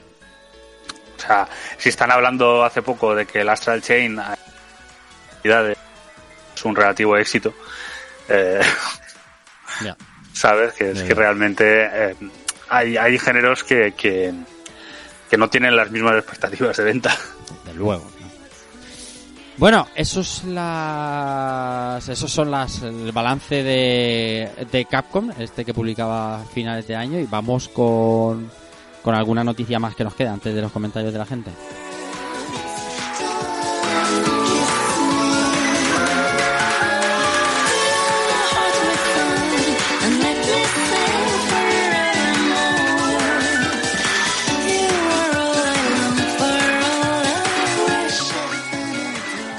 Bueno, vamos a hablar un poco del COVID-19, que, que no es un muñeco de perfil dibujado por Javier Mariscal horrible y tremendo, sino es como se llama ahora, según la Organización Mundial de la Salud, el coronavirus, este que tan de cabeza tiene medios de comunicación y a medio mundo. De hecho, hemos hablado antes un poquito de lo que ha pasado con el Mobile World Congress de Barcelona, que bueno, al final ha dado, ha claudicado y después de las ausencias de tantísimos, tantísimos, eh, tantísimos eh, expositores, ha decidido cancelar el evento.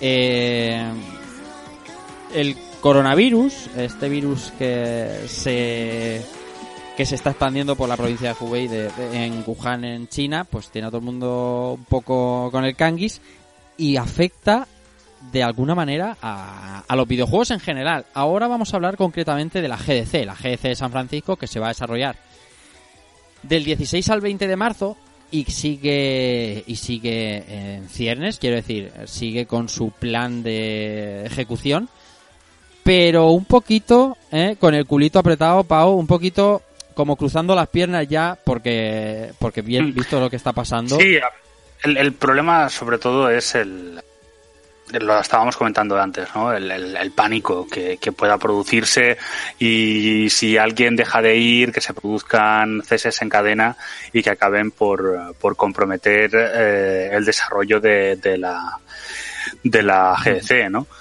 Entonces, ah, eh, ahí el, el tema estaba básicamente en que ya desde algunos desarrolladores estaban comentando por Twitter de que quizás estaban a un 50-50 al respecto de que se celebre o no se celebre. Hmm. Y, y bueno, esto depende de cómo se vaya de cara de cara adelante, ¿no? Si prima el, el pánico o más o menos se centran y consiguen pues que, que sea haya precaución pero que no no sea esta locura, ¿no? También es cierto que en el tema del mobile eh, las empresas chinas tenían muchísima, muchísima más incidencia Sí. eh, por el tema de, que, bueno, que en estos momentos son una enorme parte del, del mercado móvil, pero en el tema de desarrollos no son tan trascendentes. Entonces estaban diciendo que a lo mejor en estos momentos tenían como un 5% de bajas confirmadas, ¿no? de bajas en el sentido de, de gente que, que a lo mejor planeaba ir y que ha decidido no ir por el tema del, del coronavirus. Así que es posible que, que no haya problemas, pero también que cunda el pánico y que se acabe cancelando. Porque es importante también de cara a los videojuegos, más allá de que es eh, quizá la reunión más importante de desarrolladores a lo largo de- del año. Pues porque básicamente es visto por muchos como la fecha límite en la cual las grandes compañías de videojuegos, llámese Microsoft o Sony, son capaces de ocultar información respecto de, de información definitiva Sí. respecto al lanzamiento de próximas consolas. Y bueno, en el caso de no celebrarse, pues a lo mejor tenemos reveal en agosto, septiembre. Mismo Lo estoy diciendo de coña el- el porque 20. es muy improbable que, que el, eh, o sea, una consola no es un móvil.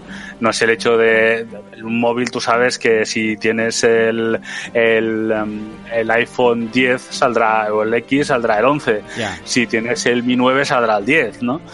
Y en ese sentido no te pilla tanto por sorpresa, pero para comprarte una consola sí que necesitas sobre todo que se anuncien los juegos y que se cree hype y que la gente desee conocer más y tocar esos títulos. ¿no? Al hilo, Así que veremos. al hilo de esto de la, del coronavirus y demás, y lo que tiene que ver con el mundo del videojuego, sí que es cierto que, bueno, esta, esta semana se ha hecho titular, bueno, pero han hecho titulares de absolutamente todo lo que tenga- pueda verse mínimamente afectado por el coronavirus. Los videojuegos tampoco están exentos de eso. Hasta el punto de, de titular noticias con que el- la fecha de lanzamiento de las futuras consolas realmente corre peligro por el, la incidencia del coronavirus, ¿no? En determinadas provincias de Sí. China, que no olvidemos que es donde se fabrican las, las Claro, claro, ¿no? Y en ese sentido sí que, o sea, si por ejemplo tienes a Foxconn que te dice no vengas a trabajar mientras... Sí. Pues eh, por supuesto que, que se podría haber comprometido. Lo que pasa es que mm, yo creo que estamos a, a tantos meses vista Sí. que mm, no sé hasta qué punto el trabajo que tienen que hacer en ese tipo de fábricas, sobre todo en el tema ensamblado, claro. eh, vaya a ser con- vaya a comprometerse, por lo menos a estas alturas. Sí. Que a lo mejor llega junio y ya hay 200 millones de infectados por el coronavirus, pues preocupémonos. Claro. Claro, de hecho, Foxconn, como decías tú, que es donde se puede suponer que se ensamblan muchos de los dispositivos de uso electrónico que tenemos, que está en Yantai, que es una. que bueno, que al final hay 2.000, 3.000 kilómetros de donde está el foco de la infección Mm. ahora mismo. Pero claro, ahora mismo, a lo mejor lo que tú dices, ¿no? Llega junio y está medio mundo infectado y ahí sí que preocuparse, pero ahora mismo es ventajismo puro decir que puede verse. eh, Eso es falta de noticias y Totalmente. Hombre, claro. Totalmente. Entonces, claro. yo cuando vi la noticia digo, a ver si soy el único tonto Mm. que piensa que esto se lo han sacado de la manga. No, pero a ver, es, es como es como cuando te dicen, no, no, es que hay, ah, no sé, ¿qué, ¿cuál era la última cifra de, de fallecidos? Eh, Eh, mil, mil doscientos mil, ¿no? Sí. Mil doscientos. Sí. De, de 80.000 infectados. Sí, O sea, no menos, ¿no? Creo que son 40.000, eh, 50.000, bueno, no, no sé los Sí, datos. Fíjate tú de las cifras chinas, igualmente. Bueno, Pero bueno, empezado a contarlas eh, de otra manera. Inc- incluso pensando mal y que sean el doble. Claro. Quiero decir, estaríamos ahí, ahí con la gripe. Sí, es una Vaya. incidencia. Es una incidencia. Ahora que, mismo, que pues, realmente, o sea, toda la precaución del mundo. Sí, sí. eh, Que si deciden no viajar, que tampoco pasa nada. Claro. Luego te encuentras en La Gomera que hay coronavirus. Claro, claro. Pero, pero que por otra parte, em, tampoco entremos en pánico. ¿no? El otro No, día me me pasaban un comentario de, de alguien de esos de la, burbu, la burbuja.info de que, bueno, habían eh, tenían un, un viaje a Australia y no lo podían celebrar y aquello era una cosa, no podían ir, era un drama tremendo. Drama, drama gordo. El viaje a Australia. Veremos, a ver, la incidencia del coronavirus eh, los próximos meses. Vamos a darle a esto un par de meses, a ver si la cosa va bajando, va sentándose o, sube. Y hemos muerto todos y cuando escuchen esto los, los futuros habitantes del planeta, pues eh, pues eso, que morimos, morimos, morimos de ineptitud. Vamos con más.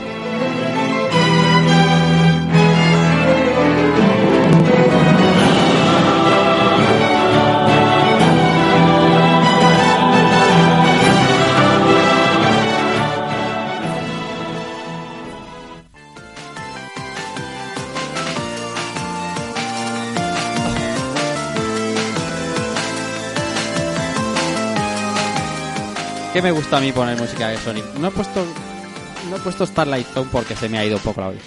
Estamos Pues estamos sí, sí, no, de hecho, en cuanto empieces a hablar, eh, estamos a- grabando, hemos empezado a grabar este programa 13 de octubre, el 13 de octubre, madre mía, estoy como el topas, macho, que estaban en febrero el día de, el día que empezaba el año. Estamos grabando a 13 de febrero, ahora ya es 14, ya ha pasado la medianoche. Por lo tanto, hoy en España y en medio mundo se estrena la película de Sonic, Sonic the Movie, que bueno, ya hemos hablado de ella aquí, la controversia, aquel primer muñeco que no terminó de convencer a la gente, ese restyling que huele a maniobra de marketing para los que nos gusta la conspiranoia. Y bueno, eh, ya están los cines, hay mucha gente que ha visto la preview, ¿eh? no diremos nada. Pero la gente está empezando a sacar reviews de la película Batman. Sí, ahora según según las reviews que hay, por ejemplo en Rotten Tomatoes, que hay 87 ahora mismo, eh, la media se sitúa en 64%, que para establecer un punto comparativo eh, con otra película exitosa de videojuegos como podría ser Detective Pikachu, eh, está 5 puntos por debajo, de 69 a 64 que está Sonic. Ajá. Cierto es que desde que hemos empezado el programa y mm, tras varios F5 esto está yendo para abajo, la verdad. Que es una cosa que, lo- que es normal. Sí, bueno, hasta llegar, por ejemplo, al 52 de la última de Star Wars, pues aún nos queda ahí un poquillo que luchar. Y en, en Metacritic ahora mismo tiene 47. Sí, 47 con, con 35 reviews. Tiene. Bueno, por hablar un poco de la peli, que yo no la he visto, pero bueno, destacan el papel de Jim Carrey como villano y tal. Dicen que tiene, que tiene algunas escenas bastante buenas y tal. Y bueno, vamos a ver esto que sale, que para el desastre que, que parecía al principio, pues oye. Sí, sí, eso iba a decir que a su favor hay que decir que nadie se esperaba Claro. que superara el 60. Expectativas cero, cuando las expectativas son cero, ¿no? Claro. Exacto. Bueno, de todas maneras, es una película de videojuegos, quiero decir, aquí nadie le va a dar un, no sé, un, un 90. Pues, porque, porque, ¿no? Porque, no sé, como si hicieran la película perfecta, ya igual, de Pokémon, de Mario, de lo, de, o de Zelda. Mm, bu- Bueno, hay cierto lastre. Además de que Sonic eh, eh, tiene cierto lastre intrínseco, ¿no? Al personaje. Ah, hay cierto, bueno, no diré hate, pero sí que es verdad que hay un... no, eh, a- fuera aparte de cómo sea la película, ¿eh? que luego a lo mejor es una ponzoña y tengo que venir la semana que viene y deciros, porque es que no se puede hablar de la película, pero tengo que deciros que es una auténtica bazofia. Pero Sonic, de por sí, cuando se anuncia un juego de Sonic, la tendencia es de, bueno, prepárate, prepárate que viene otra vez de Sonic 2006 o cualquier... Y, han habido juegos buenos que se le ha dado mucha caña por el hecho de, de llamarse Sonic. Con esta película yo esperaba el de, el deba- la, o sea, la debacle, que esperaba la, la hostia padre. Y oye, mira, puede ser que al final hasta el erizo tenga una película medio digna, algo que, algo que se pueda recordar. Que no sea Yo he leído por ahí que he leído no, el día pues día que íbamos a hablar de esto que es una película con potencial para una secuela Ajá. y tal. O sea, bueno, que ya veremos quién pone la pasta y todo eso, pero que vamos. Que en principio parece ser una familia, o sea, per- eh, perdón, una película familiar que cumple. Y al final, pues para niños, pues. Claro, que es Pues una cosa que yo vengo reivindicando prácticamente desde que hablamos del primer tráiler con aquel engendro un poco antropomórfico extraño. Yo siempre defiendo que la película no es para mí, para el fan de Sonic o para el que más ha entendido de Sonic, ¿no? Que siempre, bueno, no es defender una posición, simplemente que la película está hecha para un público como mi hijo.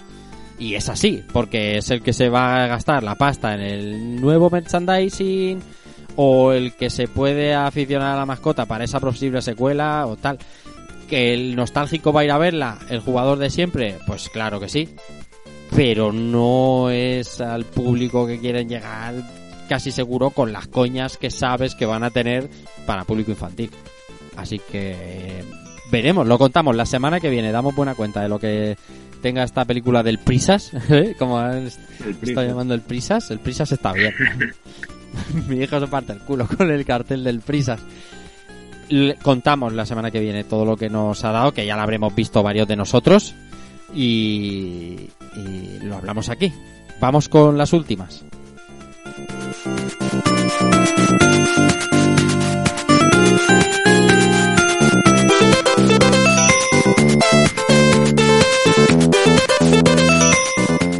La mejor canción en la mejor consola. Vamos con un... Hoy estamos muy japoneses. Vamos con lo nuevo de Bandai Namco que huele a MMO Zone, Blue Protocol. Sí, eh, llevaba ya un tiempo más o menos asomando la patita, pero sin hacer mucho ruido. Y pues Bandai Namco nos viene con un MMO, yo creo que el primero que le conozco a la, a la compañía, eh, desarrollado por un estudio que va a ser su primer juego, así que esto parece un desarrollo completamente in-house o, o muy, muy cercano a Bandai Namco, de Project Sky Blue, el, de- el desarrollador. Y el juego se llama Blue Protocol. Y hoy han hecho un stream de lo que va a ser eh, el MMO, un poquito enseñándote el, el- el- la creación de personajes, un poco limitado por ahora, muy, muy anime, la verdad. Y lo que es la, una, una de las ciudades, imagino la ciudad base o una de ellas. Y, y bien, me me ha parecido de- decente para lo que es ahora mismo un estado completamente en alfa. Y yo cada vez que veo este juego, y aparte de, de lo colorido, lo primero que tenemos es lo, lo muy colorido que es y que es muy muy anime, que es lo que lo que pretende. Y que Es huele... lo, lo mucho que lo puedes relacionar o que te viene a la cabeza Tales of Sí. eh, cuando lo ves. Mm, yo no sé hasta qué punto no hay ahí que han cogido algo de Tales of o lo que sea, o assets o y demás. Y, yo lo veo muy bien. Por ahora lo han presentado en un pequeño stream que no han enseñado mucho. Les digo, el, creador de personaje, la ciudad, un personaje que se han creado, un- una, chica, eh, para ver para ver cómo se mueve por la ciudad, que bastante bien, la verdad, para siendo un juego de estas características- de, anime. Y en otros vídeos pasados sí que les enseñó ya el sistema de, de combate, que aquí han hablado un poquito, pero no, pero no mucho. Eh, un combate que va a estar un poquito más enfocado a, a la acción, eh, lo que ha presentado otros juegos MMO tipo coreano, sin tener nada que ver con el desarrollo de estos en plan chino farmeo, pero sí más centrado en la acción. Aunque sigue teniendo la, la barra de, de- de acciones de, de seleccionar eh, hechizos o habilidades, etcétera. Pero más movidito, en el que puedes enfrentarte más directamente a, a le- a los enemigos. Esto que Y está... han- Dime, dime. no, digo, que además se han presentado la- las clases también. Eh, guerrero, por ejemplo, un guerrero que va con armas a duales, dos espadas. El ranger a, a distancia con arco.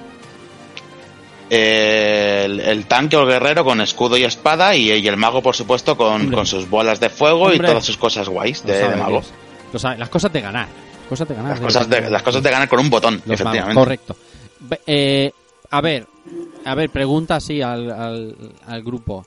Esto es Bandai Namco y bueno, generalmente se porta bien, pero por muy guay que nos parezca, que, que a mí desde luego me atrae muchísimo, es un MMO, por lo tanto, MMO siempre lo uno lo enlaza aunque a que esto no va a venir traducido eh, ni de coñísima depende de lo grande que sea ¿eh? que luego a lo mejor Primero que como un Code Vein No, a ver, en ese sentido quiero hablar que eh, se confirmó su lanzamiento tanto en Norteamérica como en Europa.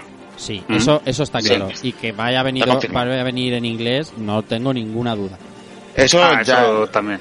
eso sí. ninguna duda Sí, sí, otra sí, cosa sí. muy distinta es que un MMO ahora mismo se traduzca al español porque tengo muchas dudas que ojalá me equivoque No, no. Si, si, por ejemplo, Final Fantasy XIV no, exactamente, exactamente. con, la, con los suscriptores que tiene, Exactamente.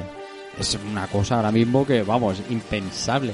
Y claro, Impensable, sí. y es una barrera muy fuerte, ¿eh? Sigue siendo una barrera muy fuerte.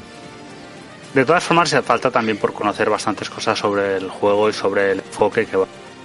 Sí. Sí que es verdad que ahora en estos últimos vídeos y el combate ya parece algo más completo, pero en la demo que, bueno, demo por decirlo de alguna manera, que hubo hará unos cuantos meses cuando se empezó a anunciar el juego, la verdad es que mm, pecaba mucho de, de poca variedad, mucho spam, ¿no? De, Sí. de habilidades y mu- muy flashy, pero, pero Mm. con poca sustancia. Spa- Spammer, efectivamente. Entonces eh, también queda por ver eh, eso cómo se desarrolla y la profundidad que tiene. Y también luego también em, todo lo que pueda ofrecer el mundo, ¿no? Eh, a mí una de las cosas que más miedo me da es que digan que el Blue Protocol este es free to play.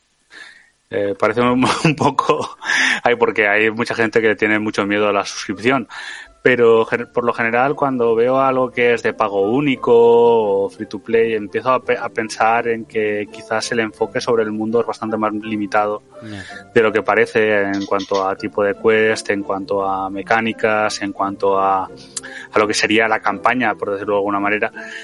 Y bueno, eso me da un poco de, de- de recelo. Sí que es verdad que si hemos visto estos últimos vídeos, ah, parece que hay incluso cutscenes, ¿no? Muy Sí, estilo sí. anime. Así que, que bueno, la verdad es que, que pinta muy bien. Que tienen que hacer ya los de Bandai es decir la fecha del Tales of Arise de una santísima vez Pues sí, la verdad es que y, sí. y hacer las cositas ahí bien, parte por parte. Por cierto, desarrollo para PC, o sea, no se ha confirmado ninguna otra plataforma. No. Mm, De momento, momento. De momento. No sé, esto estoy ya para largo, ¿eh? So, aquí paciencia. Esto, esto para cuando vaya haciendo más cosas y sepamos más, pero yo lo tengo, lo tengo en mi mira, la verdad. Sí, señor. Veremos, contaremos más de este Blue Protocol. Nos queda una noticia y comentarios de oyentes.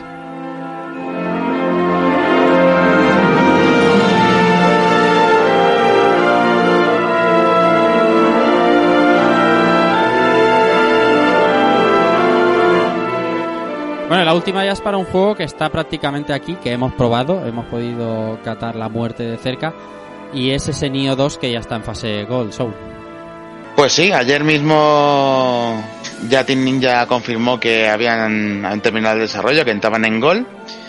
Y pues ya tenemos confirmado además una demo para PlayStation 4, la segunda si no me equivoco, para el 28 de febrero en PlayStation, PlayStation 4. Del 28 al, al 13 de marzo Sí, va a estar eh, disponible. Y es donde podemos, aparte de, de probar nuevas armas que podemos que implementarán, como la guadaña, y enemigos, podemos importar nuestro personaje Ajá. y, y que este personaje luego podrá ser importado luego a- al A Eso también ocurrió con- con el, con el anterior. Ujú. Eh, creo que te daban un, pequeño estrella al principio, no, no era gran cosa, pero, algo te daban. No el nivel de este, pero sí, sí la, la creación de- del mismo. Y yo, yo estoy muy contento. Yo tengo muy, muy buen recuerdo del primer, del primer Nioh, la verdad. Este va a ser más, más libre en el sentido de que podrás crear tu personaje, no vas forzado por historia. Y yo sí lo hacen igual de bien que el anterior con el combate que tenía y añaden más cositas y las transformaciones que se han visto y armas y mundo de y, y enemigos y demonios, que es lo que más tienen que, que expandir. Yo creo que va a salir un buen juego, la verdad. Estaba pensando yo, que he, he dicho, lo hemos probado. No, yo lo he probado, pero tú no. Yo no, Tú, tú, no. sí. Madre mía, madre mía, la madre mía, chaval. Madre mía, cuando lo pruebes. Qué manera de morir. Cago en mi estampa.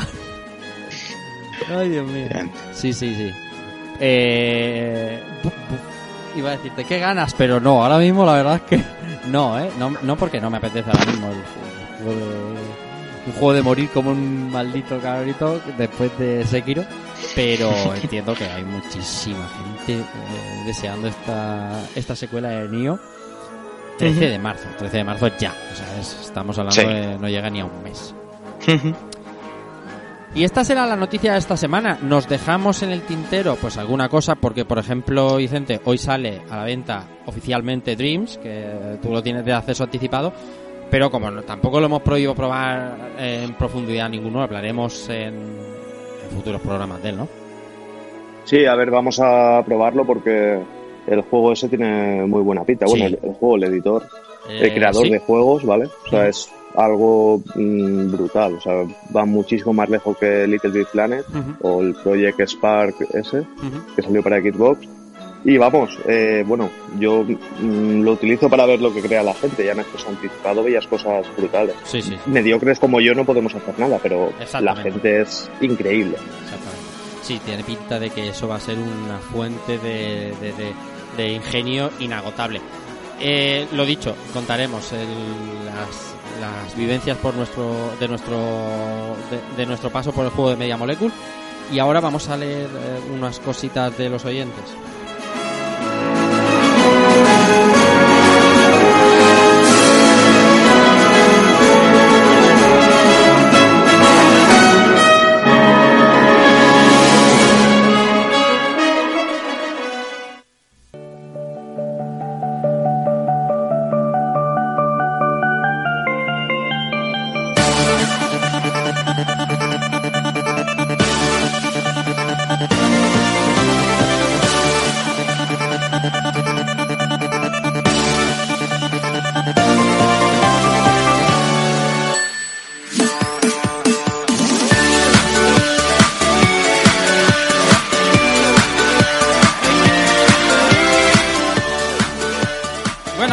Considerábamos antes de grabar que a lo mejor no había demasiadas noticias o no había muchas cosas que comentar, mm, recuperando el espíritu del programa pasado, mm, dijimos, vamos a preguntarle, vamos a pedirle preguntas a, los amigos oyentes.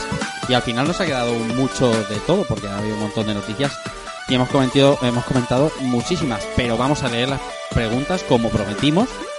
Y yo voy a empezar y vamos contestando como, como, como vayamos queriendo. O sea, ir saltando amigos, compañeros, cuando, cuando os sentáis aludido o queráis decir algo. Empiezo.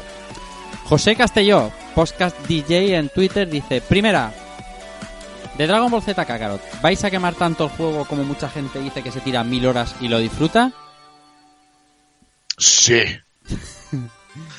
¿Cuántas llevas, dice? ¿Tú te las has terminado? ¿Cuántos, ¿Cuántas llevas? Yo me he terminado, pero por desconocimiento mío, por ser un despistado, hay algunas secundarias que no puedo terminar. Hombre, Entonces claro. me, espera que meta, me, me- me toca esperarme que meta lo de la máquina del tiempo Sí.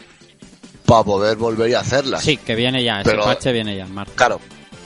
Ahora estoy con. Pues matando todo lo- todas las hordas que salen, porque por mucho Sí. que limpies el mapa, siempre se van a salir las hordas. Que viene bien subir de nivel. Porque creo que las próximas entregas eh, va a ir bien, que vaya subidito de nivel, porque si te lo han puesto por algo. Y haciendo las pijadas, recogiendo las notitas, recogiendo las recetas. Total, que mil horas. La- no sé las horas que voy a echarle, Bueno, pero. mil horas a ver, es, un, es un decir, es un decir. a ver, A fundirlo, Llevaré- fundirlo, quiere decir. Sí, sí, sí, porque el juego, lo que hablamos, tiene para hacer mil cosas. Fundirlo. Entonces, hoy no, hoy que tengo 40 minutillos, pues venga, pues voy a recoger unas cuantos orbes. A volar, exacto. Sí, sí. claro, y- y- eh, voy a hacer estas dos misiones y preparo la comida. O hago estas dos misiones y hago la cena. O sea, que te da vidilla. El juego no hace falta que te sientes y te pegues 5 o 6 horas del tirón. sí. Eh, me parece, sí que tengo que decir que donde estoy ahora mismo, que es ya terminar el juego, lo que es la historia principal está terminada. Cuidado sin Bueno, spoiler, subí- ¿eh? No, sin spoiler. Ahí. Y lo típico de coger las, las emblemas del alma y subirlas a, a tope, pues lleva trabajo y mucho ir y venir. Entonces estoy subiendo las que tengo, también ap- aprovecho para subirlas y haciendo Sí. mierdas y tal. Me parece que el juego es una pasada. Es una pasada. Me parece que el final es un señor final, porque es un final que te deja abierto y no te deja sa- mal sabor de boca. Porque muchas veces te dejan un final, por dejarte un final abierto, te dejan ahora un mal sabor de boca. Hmm. Entonces, considero que esta vez lo han hecho de lujo. O sea, Iba a decir de puta madre, pero lo digo no, claro. porque. No lo digo. Hay niños. De lujo. Porque a dejándotelo abierto y sabiendo que vas a esperar que van a llegar más cosas de- dentro de un tiempo, más misiones, o más, o van a ampliar el arco, o van a seguir con la historia, me parece que te deja un buenísimo sabor de boca. Y esto era la primera La- pregunta, ¿eh? Mira, mira. escucha, La verdad, escucha, hay escucha. una cosa. Cabrón. Mira mi respuesta. ¿Le vas a echar mil horas de decir? Sí, lo voy a completar al máximo. si no, no dormimos hoy.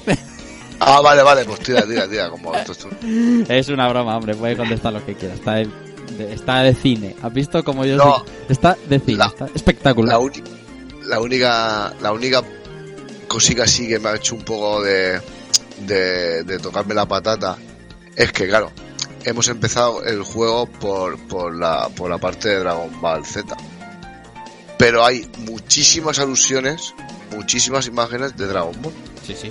Sí, Entonces, sí. Cuidado de ejemplo, no no Sí. sí sí, eh, hay imágenes fin de la historia Eso es. entonces Total. Que lo... te da el, el que pensar de y si hubiese empezado por Dragon Ball porque porque porque el jolín hubiese molado también pero es bueno. un debate largo. Estoy, no, no estoy de acuerdo mucho con eso, pero... mm, pero bien pero sigue bien Exacto. el juego me ha parecido la pasada Yo, a mí Y siempre, a- siempre, sobre cualquier juego que me preguntéis, soy súper completista y, y yo tengo que hacerlo todo en todos los juegos. Entonces, mm, Dragon Ball Z Kakarot, con la pasión que le tengo a Dragon Ball, no puede ser una, una Excepción. excepción. Exactamente. A ver, más. Segunda pregunta de Sonic, de, nuestro amigo José Castello. Dice, Rafa, ¿vas a ir al cine a ver la película de Sonic disfrazado de Sonic como si fuera una convención de segueros a lo Star Wars? Gracias. A ver, no, no porque no me disfrazo en mi vida. No por, o sea, me cuesta mucho disfrazarme, pues no sé por qué, no me gusta mucho. Y además me parece ridículo, pero voy a ir a ver la película, claro, mm, claro, seguramente un par de veces también, porque tengo hijos de la edad de ello también y demás. Pero a mí el rollo, el rollo esto de que se juntan eh, grupos de fans vestidos o no no no. Digamos que, es, que soy un tipo de lo más convencional no con cierta vergüenza a, los corrillos estos de, pero vamos sí que a verla y a verla y a disfrutar de lo que Siguiente pregunta. A ver, Oso Jacoso dice, pregunta totalmente seria. ¿Resident Evil 3 será gloria bendita? Gracias. Esperáis. pues yo creo que va a sorprender en algunos aspectos pero tampoco va a ser como para para ponerse desnudo a jugar Ya veremos, a ver. Vicente, ¿tú qué dices de Resident Evil? No, al final imagino que será un resultado similar al que se ha conseguido con, con la segunda parte. Es cierto que tal vez este en su momento no fue como que no es tan tan mítico, ¿no? Como fue en su momento Resident Evil 2. No. Entonces, eh, pues bueno, veremos un poco en cifras de ventas, pero yo creo que como juego va a ser similar el resultado al, al Resident Evil 2. Pues, si le sigue la zaga al remake de Resident Evil 2, venderá más que el original. También es verdad que el parque de consolas es distinto y el, y el, y Claro. el target es distinto. Tiene que vender, tiene que vender lo suficiente para que se atrevan con el Code Verónica, que es lo que yo sí que tengo ganas. Esa es buena respuesta. esa. Ah, a ver, José Moreno, eh, arroba José Moreno Music, dice: ¿Qué supondrá para mi estupenda Switch la salida de una versión Pro? ¿Será eh, Pro solo por resolución y batería o creéis que supondrá un salto gráfico relevante? Gracias y enhorabuena por el podcast. Bueno, Pau, tú que estás callado. Pues es que yo sigo sin ver lo de la Pro. Estoy, yo estoy con él. No. Además, creo que, que Nintendo no lo necesita. Y tampoco veo dónde podría estar esas posibles ventajas de, de un, de un modelo Pro. Por potencia, mm, dudo, porque realmente Nintendo aún se está, entre comillas, adaptando a los desarrollos HD. Sí. Y, Tiene guasa eso, ¿eh? Tiene, tiene un poquito de guasa. y no sé y no sé yo hasta bueno y tampoco existe la coyuntura en- con Nvidia para, para crear quizás un, un nuevo chip eh, que pueda ser usado para para una Switch Pro ¿no? Yo no personalmente no lo veo Yo estoy con inercia. ¿Alguien, alguno que no es, que esté, que sea pro pro? O sea, que crea que sí que va a haber Hombre, una pro y pronto. No, yo no. Yo, A ver, ¿y Vicente? yo creo que, que Nintendo ahora por primera vez, eh, tal vez en su historia, puede hacer una buena apuesta eh, haciendo el más y mejor, no a corto plazo, ¿vale? Pero el- donde se ha colocado, ¿vale? En el mercado, ahí en, en el tema de, de que la consola sea híbrida, todo Nintendo trabajando en la misma máquina, entiendo que la sucesora de Switch, pues no sé cuándo llegará, pero que será una consola un poco en la misma línea, ¿vale? Que no, que es algo que Nintendo como que nunca ha acertado en repetir el mismo enfoque en dos generaciones, ¿no? Entonces, eh, pues creo que ahora sí que ha encontrado su sitio, más que nada porque la guerra del tecnológicamente superior de Nintendo 64 y después GameCube fue algo que no, bueno, Ah. Nintendo 64 principalmente, pero fue algo que no, no cuajó y a día de hoy económicamente no puede meterse en esa guerra. Mm, El otro día había un titular que decían que estaban casi a la mitad de la vida útil de Switch. Por lo que se podría predecir que si lleva tres años en el mercado, eh, le quedan mínimo otros tres. Recordemos que, bueno, Nintendo no tiene generaciones especialmente longevas. Veremos a ver. Yo ahora mismo estoy como Soun y como, como Pau, ¿eh? Yo creo que no es el momento de una Pro y no necesita ninguna Pro. O sea, si tú ves en las escalas de que mañana sale y dice que una Pro y todo el mundo contento, ¿eh? Pero tú ves la progresión en ventas ahora mismo y no se me ocurre una mejor progresión. No, y sobre todo el, el tema de, de qué, cuál es el aspecto pro que le pones, ¿no? Quiero decir, una mejor pantalla, pero es que precisamente eh, en varios de los juegos de, de Switch, mm, los más exigentes ya no llegan a la resolución nativa No, no, de la- claro. del propio panel, ¿no? Entonces, eh, que vas a poner un chip mucho mejor eh, interno, pero es que es algo que tiene que estar. Esto ya no le vale lo que le pasó la última vez, que es el hecho de coger un, un chip que ya estaba usando eh, Nvidia y adaptarlo. Ahora habría que crear uno de nuevo, ¿no? Eh, basado en las necesidades propias de Nintendo. Entonces, son una serie de condicionantes que, que hacen que, que parezca algo que no va con por lo menos el modus operandi de Nintendo en los últimos años. Eh, a lo mejor lo que pueden hacer es una Pro que no tenga drifting en los Joy-Con, ¿eh? Nintendo. ¿Eh? Eso sí sería Pro, cabrones. Bueno, eh, ahí lo, lo realmente triste es que Lo Y realmente que triste Japón es que... también. Perdona que se te había cortado. Lo realmente triste es el... que lo realmente triste es que el- al ser un problema reconocido del drifting de los sticks, tú en Estados Unidos los mandas a reparar y te los reparan gratis. Sí, sí, sí. Y en, no sé si en Japón también, pero, pero desde luego en Europa no. No, no, no, no. no. Aquí se pilla en el AliExpress y se cambia uno en su casa. Eh, Mm. el, el problema está viniendo con la Lite, porque tú al final tienes en los Joy-Con, te compras otros Joy-Con, eh, pones 50 euros. Sí, claro, o sea, fuera. para mí por eso la, la Lite no deja de ser un consola cáncer por eso. Totalmente. Totalmente. totalmente. O sea, totalmente. Mm, Más No, no te puedes Sí. basar en que te vayan a poner mal los sticks. Sí, sí, sí. sí, Eh, Ángel Porter Redfield, eh, arroba Ángel 95 dice, tengo dos preguntas. La primera, ¿creéis que hacen falta más juegos como Yakuza, sucesores espirituales de juegos retro clásicos tipo Hack Slash? Eh, mm, sí, pero mm, tampoco. claro, es que esto es ambiguísimo. Es que quiero decir, cuando hemos tenido un año en que parte de, de Yakuza, bueno, eso lo llevamos arrastrando, pero que, o sea, y el equipo de Yakuza en sus diferentes versiones, quiero decir, estamos hablando ahí también del, del Feast of the North Star, ¿no? Sí. Eh, donde existen también los Bayonetta, donde acaba de salir un, um, un, re- eh, un Devil May Cry 5, ¿no? Claro. Y, y el Team Yakuza ahora renegando de, de la jugabilidad anterior Yakuza, Ni que se ha el- Sí, pasado pero, de pero RPG, tiene, así que pero tiene el Judgment, pero tiene el Judgment. así No, que claro, sí, tampoco- Ah, es verdad, van a tirar... Ya, va, Claro, ya está solucionado. si- ya está, ahí, ahí, ahí, ya sí. tienen Pero- Judgment y Yakuza RPGs. Pues sucesor. Sí, pero que en ese sentido, a ver, no es que sea un género que goce de, de una salud perfecta y además eh, se ha especializado mucho, o sea, ha cambiado mucho de la idea de un Final Fight o un Double Dragon a, a los juegos de acción actuales. Hmm. Pero...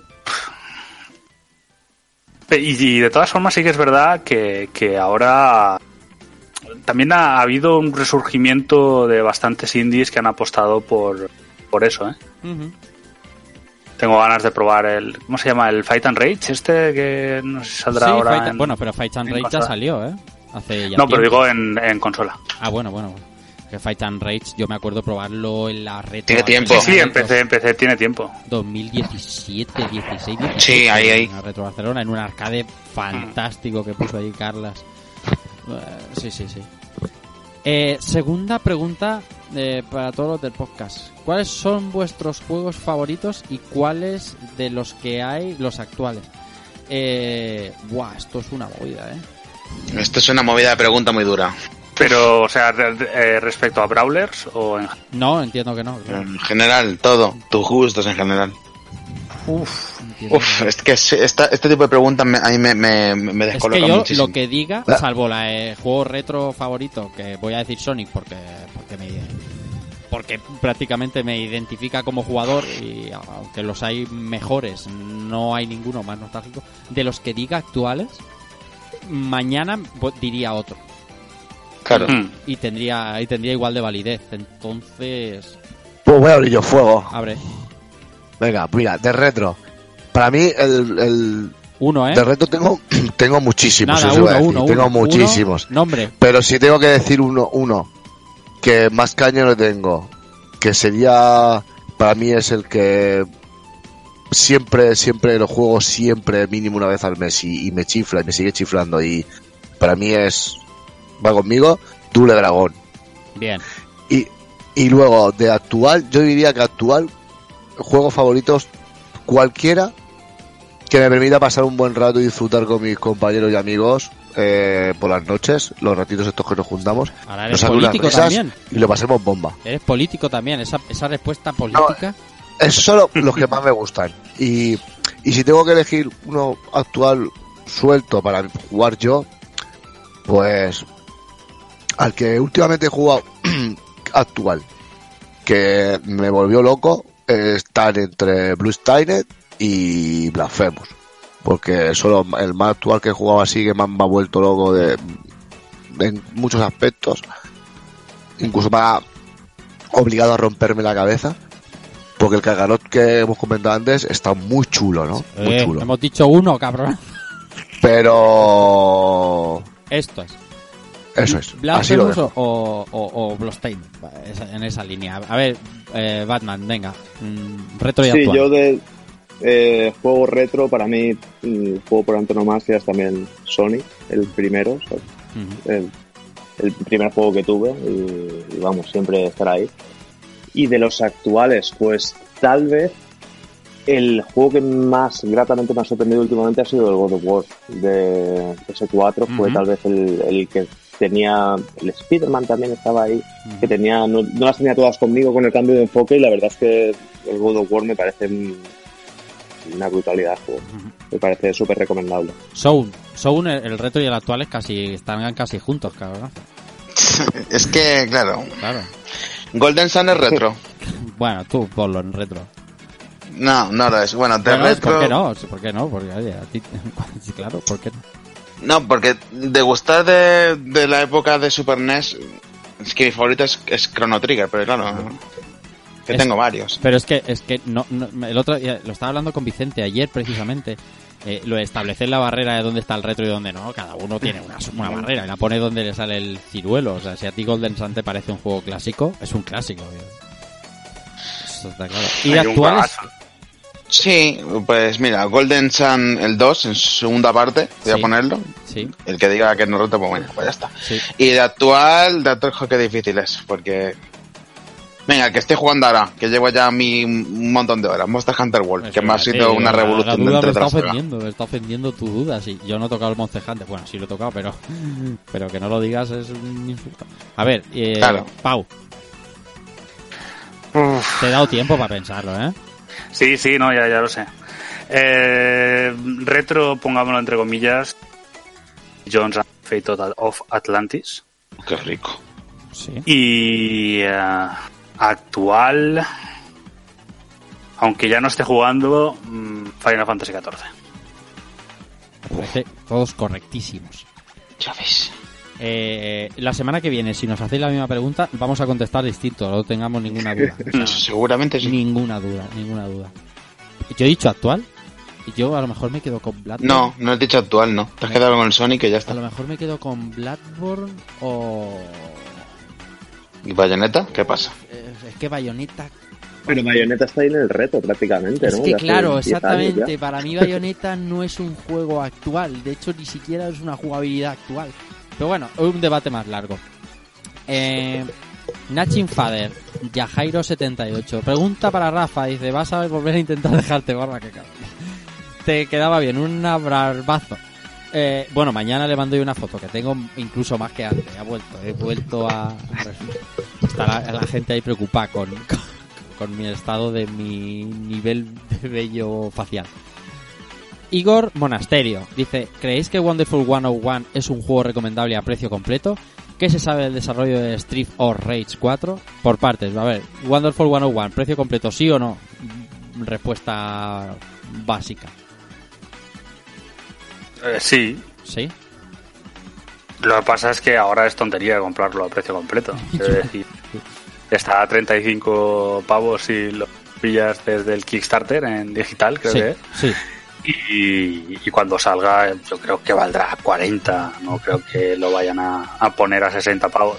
Y además va a bajar Y- rápido porque es multi, multiplataforma.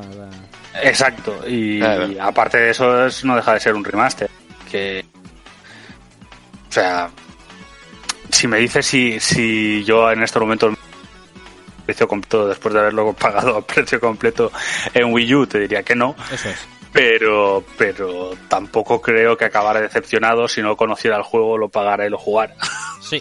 Estoy- como, como lo compré en Wii U, yo mi, mi respuesta sería no, claramente. Yo no lo compraré de salida porque no tengo ninguna prisa. Pero habrá quien le satisfaga. Yo sería de los que esperaría, ¿eh? O sea, mm, multi, multiplataforma, va a salir para PC, para Play, para Switch, para todo. Yo esperaría a ver en qué versión me lo compro, porque ya sabéis lo que pasa a veces con ciertas versiones y con calma y 10 euros menos se ve de otra manera. Pere Pere, ¿eh? porque me- nos decía en unos tweets últimamente, dice, "No, mi nombre no es Pepe Literas, que algunos sois de Valencia, cabritos. Eh, algunos lo habremos dicho mal. Pere Literas dice, ¿creéis que 2020 se va a retrasar a 2021 por el efecto del coronavirus? Yo respondo que sí. Yo creo que Sí. se, se va a atrasar hasta anuncio- los coches. O sea, la tarjeta gráfica de Nvidia, la que corresponde ahora, ¿cuál es? La 3080 ya. No sé, como lo quieren llamar. Eh, eh, se va a retrasar también. Se va a retrasar todo por el efecto del coronavirus. Lo- El coronavirus nos debe ya por, lo- por lo menos un mes nos debe visto, del claro, año. tú ¿Te quieres comprar un Nissan Qashqai? No puedes, ¿por qué? Por el coronavirus. Ah, Claro. así está la cosa. Lo que sí que está claro es que nada más que paramos de hablar de retrasos, ¿eh? Entre el coronavirus, el, el, el cyberpunk virus primero y luego una serie de cosas más. Se ha complicado la cosa, ¿eh? eh The Legacy of the 3DFX. Eh, quitando los Dynamite Deca, ¿hay, ¿hay más beat'em up en 3D? No me Sí. suena haber visto nada ni, ni en indie. A ver, dime. Sí que hay. Hay varios, además. Eh, Y varios guapísimos. Nombres.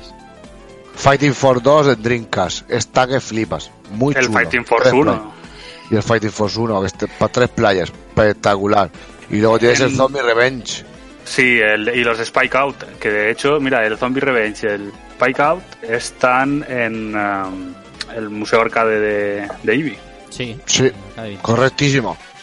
Son una pasada. Había- Yo te lo recomiendo.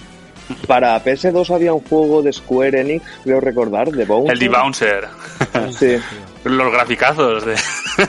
Era, era el juego que tenía unos que, que realmente demostraban la- las capacidades de la, de la PlayStation 2. Oye, me, mm, me vais a perdonar. Arriba estábamos hablando de. de. de. mm, De beatemaps, ¿no? no, no, estaba hablando de, de lo del Wonderful 101 y la segunda pregunta nos la hemos mm, saltado. ¿Quién se sabe del desarrollo de Rage 4? Ahora hablamos de nos De, tira, porque nos tira a todos con el, con el corazón en el puño. no sé, O sea, hace tiempo que... que, no han sacado vídeo de desarrollo. No. Sí, sabemos que es va a estar para el Game Pass de salida y sabemos que va a estar Adam y no sabemos mucho más, ni Y siquiera que lo vamos a viciar. fecha. Bueno, eso sí lo sabe, lo sabe hasta el Papa eso. Eso va a ser lo más grande. Y en online ahí, pf, como un señor. A reventar, a reventar. Será Ni posiblemente Counter los Strike, juegos- ni Overwatch, ni hostias. los juegos que 4. más espero, o sea, con diferencia. Eh, decía de Legacy of the 3DX, bonus, pregunta bonus. ¿Los beatemaps desaparecieron porque el género no daba más o por los éxitos de otros géneros? Estas preguntas se pueden aplicar a otros géneros. Bueno, en el caso del beatmap, y yo respondo rápido y os dejo. El beatmap desapareció porque los videojuegos tenían la necesidad imperiosa de mostrar polígonos y gráficos en 3D. Y, y fue un palo muy gordo para los juegos en 2D en general, ¿eh?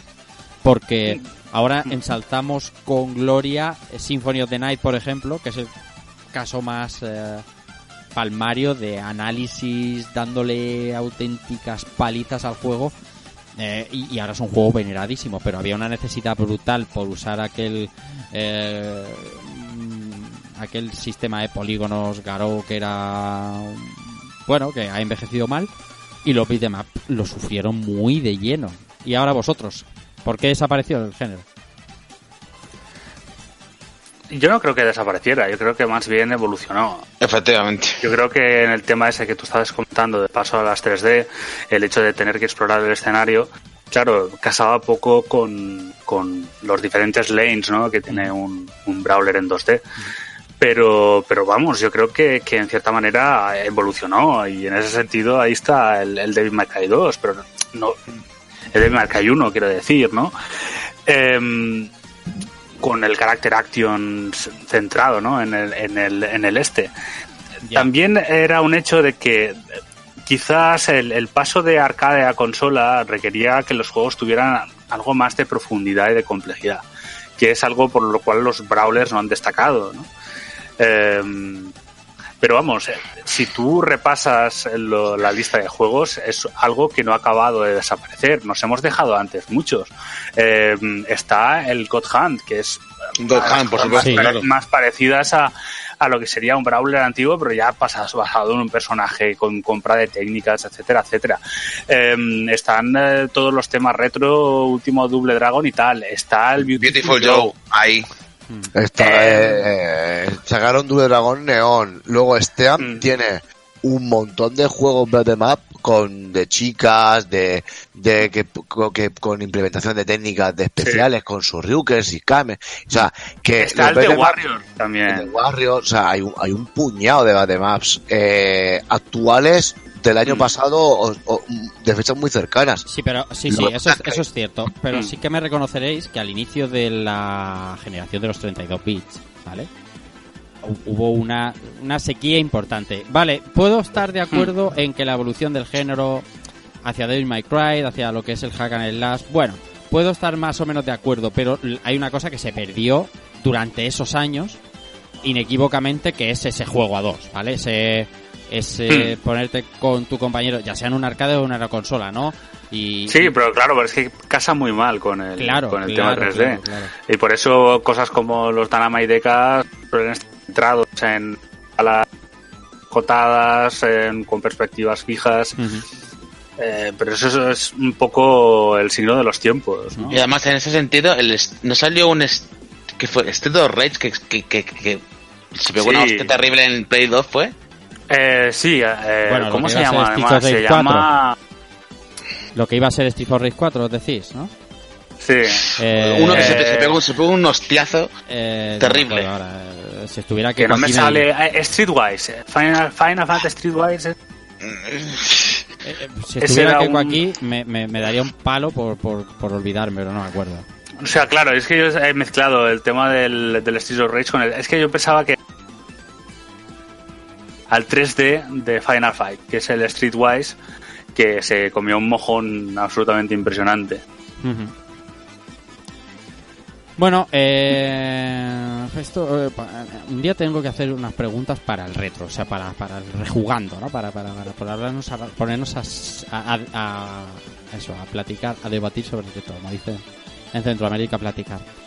Vermont Arcade Stick eh, dice, pregunta, cuando el equipo de rejugando vais a un evento de fin de semana, sé que dormís en el mismo cuarto. Eh, se pone el pijama de Akuma o duerme en plan comando.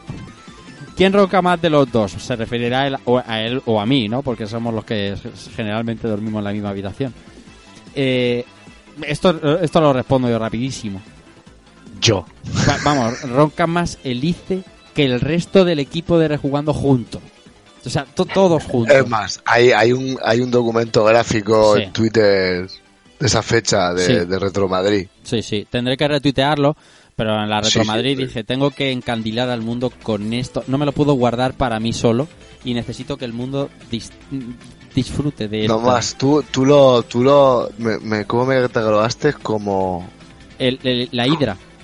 Ronca como una hidra. Como una hidra, Y como una hidra. la hidra suele tener siete cabezas, o sea, más hazte una idea, es una cosa muy loca, muy loca. Y duerme con Sí. pijama de Akuma, correcto, duerme con pijama de Akuma. ma- y claro, por supuesto. Y me llega a decir que una, la, una de las. Una persona muy amiga del programa, el amigo Sito, eh, la primera vez que dormí en su casa, dijo que como una persona tan pequeña puede tener algo tan grande dentro. Su mujer pensaba que estaba pasando algo en la habitación y se despertó asustada. La pobrecita mujer, mi, mi Ana querida, claro que sí. Eh, pues tenemos que contar de batallas de esas, tío, de, de, de, de- de Un montón. 20 tíos en la misma habitación. Madre, de locos. A ver, De loco. más preguntas. Atol eh, Dragoon, arroba Atol Dragoon, dice, ¿cuándo demonios sale el remake de Panzer Dragoon? ¿Alguien lo sabe? Que me lo diga. ¿Dónde está? Que no lo veo. Eh, ¿Cuándo? Sigue en 2020. 2020 es la única fecha que hay. No hay nada confirmado. De hecho, si, se, si es como se vio, mm, eso lo podían haber sacado en una tarde. Quiero decir que hay que habrá trabajo, eh, pero pero no mucho. Había ahí que estaba la cosa regular. Hay ganas, pues sí, sí. No. Pero como es tan como es tan hater, hombre, Panzer Dragon es un juegazo. Pero hay ganas porque no tengo la Saturn ni nada para ponerlo ahora y tal, pero mm, el- cuando vi el, el tráiler tampoco me volvió nada loco, ¿eh? De hecho que no se habla nada. No, ya no es que digan noticias o notas de prensa o... No, yo, yo estaba buscando hoy y 2020. Sí, sí, sí, sí. O sea que no hay nada. De hecho, el que, el que me parece que te lo comenté hace un tiempo, tío, el que tienen en Estados Unidos en Game Pass es el Horta, Sí. ¿vale? Que eso es un, vamos, un pepinazo. sí, sí. Y, tío, aquí en Europa no, no, no, vamos, no lo ofrecen en Game Pass. Eso sí que, vamos, ganas locas de coger eso. Bueno, cuando lo sepamos lo decimos, no os preocupéis, el remake de Panzer Dragon y a ver si se presenta un poco con mejor pinta de lo que se vio la última vez que, que ya te digo, a muchos nos dejó un poco frío cuando lo vimos en ese directo. Eh, últimas preguntas ya. Antonio Mejías, arroba non no es. En el centro de un agujero negro se cumple la teoría de relatividad. Hostia, en el centro de un agujero negro pasan muchas cosas. Y... Y hasta ahí puedo leer. De To- hecho, todo- y todo es relativo. Todo es relativo. Fo- Fortnite lo confirma. Se metió en un agujero negro y salió. Algo ocurrió. ¿Qué iba a decir ¿Qué? Pau? no, no, nada, que el- realmente un agujero negro es un punto de, de, entre comillas, infinita masa, ¿no?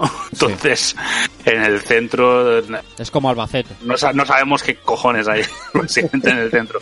Si quiere ir a descubrirlo, que nos cuente. Eh, segunda pregunta de Antonio Mejías. Dice, ¿os compraréis la Xbox nueva? Me gusta la Xbox nueva. Así pasamos ya de Series X y, y la tenemos que llamar como hacían en Arcadia Gamers o algo de eso. La Mocos o algo, algo que sea fácil. Eh, ¿Os compraréis la Xbox nueva o PC Gamer? Mm, PC. PC. Yo Xbox. Pau. Yo me voy a comprar las dos consolas posiblemente este año y no me da para, para más. Yeah. Vente al PC, hombre. Yo compraré una de las dos consolas, no sé cuál. Y mientras tanto también tengo el PC, que eso siempre es una salida. Última pregunta. Hostia, macho, qué pregunta. Eh, Miriam y Diego, arroba Diego y Miriam. Eh, qué bonito compartir Twitter. Eh, ¿Cuál es vuestra consola favorita de la historia y por qué? Fua, el por qué, el por, ¿por qué qué? es imposible que os lo expliquemos. El por qué da para. para Exactamente, yo me comprometo un día a hacer Venga, em- empiezo yo y así acabamos rápido. Y, y yo. por su yo calidad de ver, ¿cuál, cuál, cuál, cuál, Pau? La olla por su calidad de materiales. Exactamente, Pues qué- sistema, qué- qué sistema operativo potente. Mm. Venga, dice. Yo, yo la Neo Geo. ¿Y por qué? Porque me permitía jugar en mi casa a uno de los juegos que más amo, que era el King of Fighter. Me permitía jugar en mi casa con mis colegas al King of Fighter. Soul. Fin. PlayStation 1. Eh, ¿El por qué? Hay que explicar el por qué, ¿no? Bueno, Muy breve, porque muy breve. Tiene el mejor catálogo de JRPGs que ha parido en la Tierra, para mí. Hostia puta. Los fans de Super Nintendo ahora mismo subiendo por la pared. ¿Qué Bueno, que, ve- que vengan aquí y luchen contra mí. Esa- pero es que cruzar el... Buah, es que en Mallorca hay mucho malo. Como va a ir a Mallorca, ¿sabes? Y Claro. ahí te bloquean rápido. Eh, Batman. Eh, para mí, Dreamcast, porque fue consola revolucionaria, barata, mm, buenísima y, y Sega al completo apoyando la consola. Y de hecho, está ahí uno de los grandes olvidados. Un juego que tengo muchas ganas de jugar algún día es el, el Sega Gaga. No, Sega, sí. Eso tengo, me gustaría probarlo, la verdad. Pero a ver si llega en inglés, aunque sea. Ujú. Pau, venga, en serio. Eh, la PlayStation original, por la época dorada de, de Square. Ahí, ahí. Muy bien, pues eh, yo Rafa. lo que decía, dime. Tú, Didi, la tuya. me, me está, no va a escapar aquí. Ah, ahora, dice la Super Nintendo y Yo diría, es que, es que podría ser, podría ser hacer el de político, como habéis hecho varias veces esta noche, decir es que todas me gustan, tal, no sé cuántos, pero obviamente eh, es cuando, cuando se tiene la mejor, el resto te gustan, pero te gustan menos. Y yo tenía la mejor consola, que fue, que fue mi Mega Drive, mi segunda consola, y a mí me dio la vida. Y de hecho yo siempre he dicho que sigo en el mundo de los videojuegos por mi Mega Drive, por el catálogo de Mega Drive, Claro. por, por, como- por muchas cosas. Lo que iba a decir, eh, me comprometo a hacer un preguntas a rejugando, ¿vale? Hablando solo de retro, ¿vale? Preguntar, pre- pedir solo preguntas para el retro en un programa pues, de estos de verano que solemos hacer que, que son muy divertidos y muy amenos y nos y, me pongo a hablar con muchísimo tiempo sin noticias ni nada de todo lo que tiene que ver con la, con la nostalgia y el retro, pero bueno, sí. esta gente sabéis que no entiende mucho, pero Mega es la mejor consola, es una cosa que en rejugando se tiene que saber. Ay, señor. Muy bien, eh, hasta aquí las preguntas. Gracias a todos. Eh, ya sabéis que si queréis hacernos cualquier pregunta podéis dejarnos en el cuadro del programa de ebooks y la semana siguiente no tenemos ningún tipo de problema en contestarla.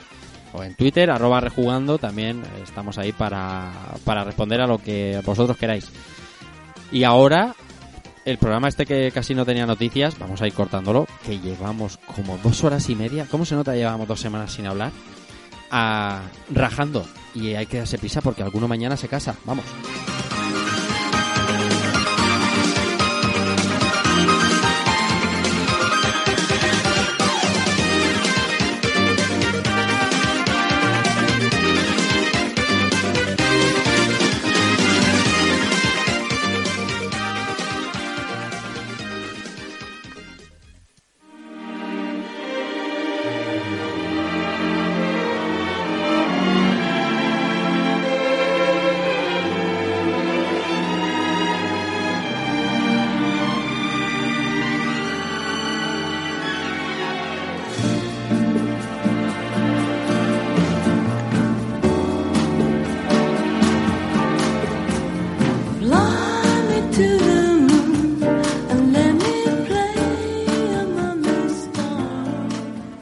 Programa que toca su fin. Como decíamos, al final nos ha quedado un programa muy divertido y con muchísimas noticias pequeñas.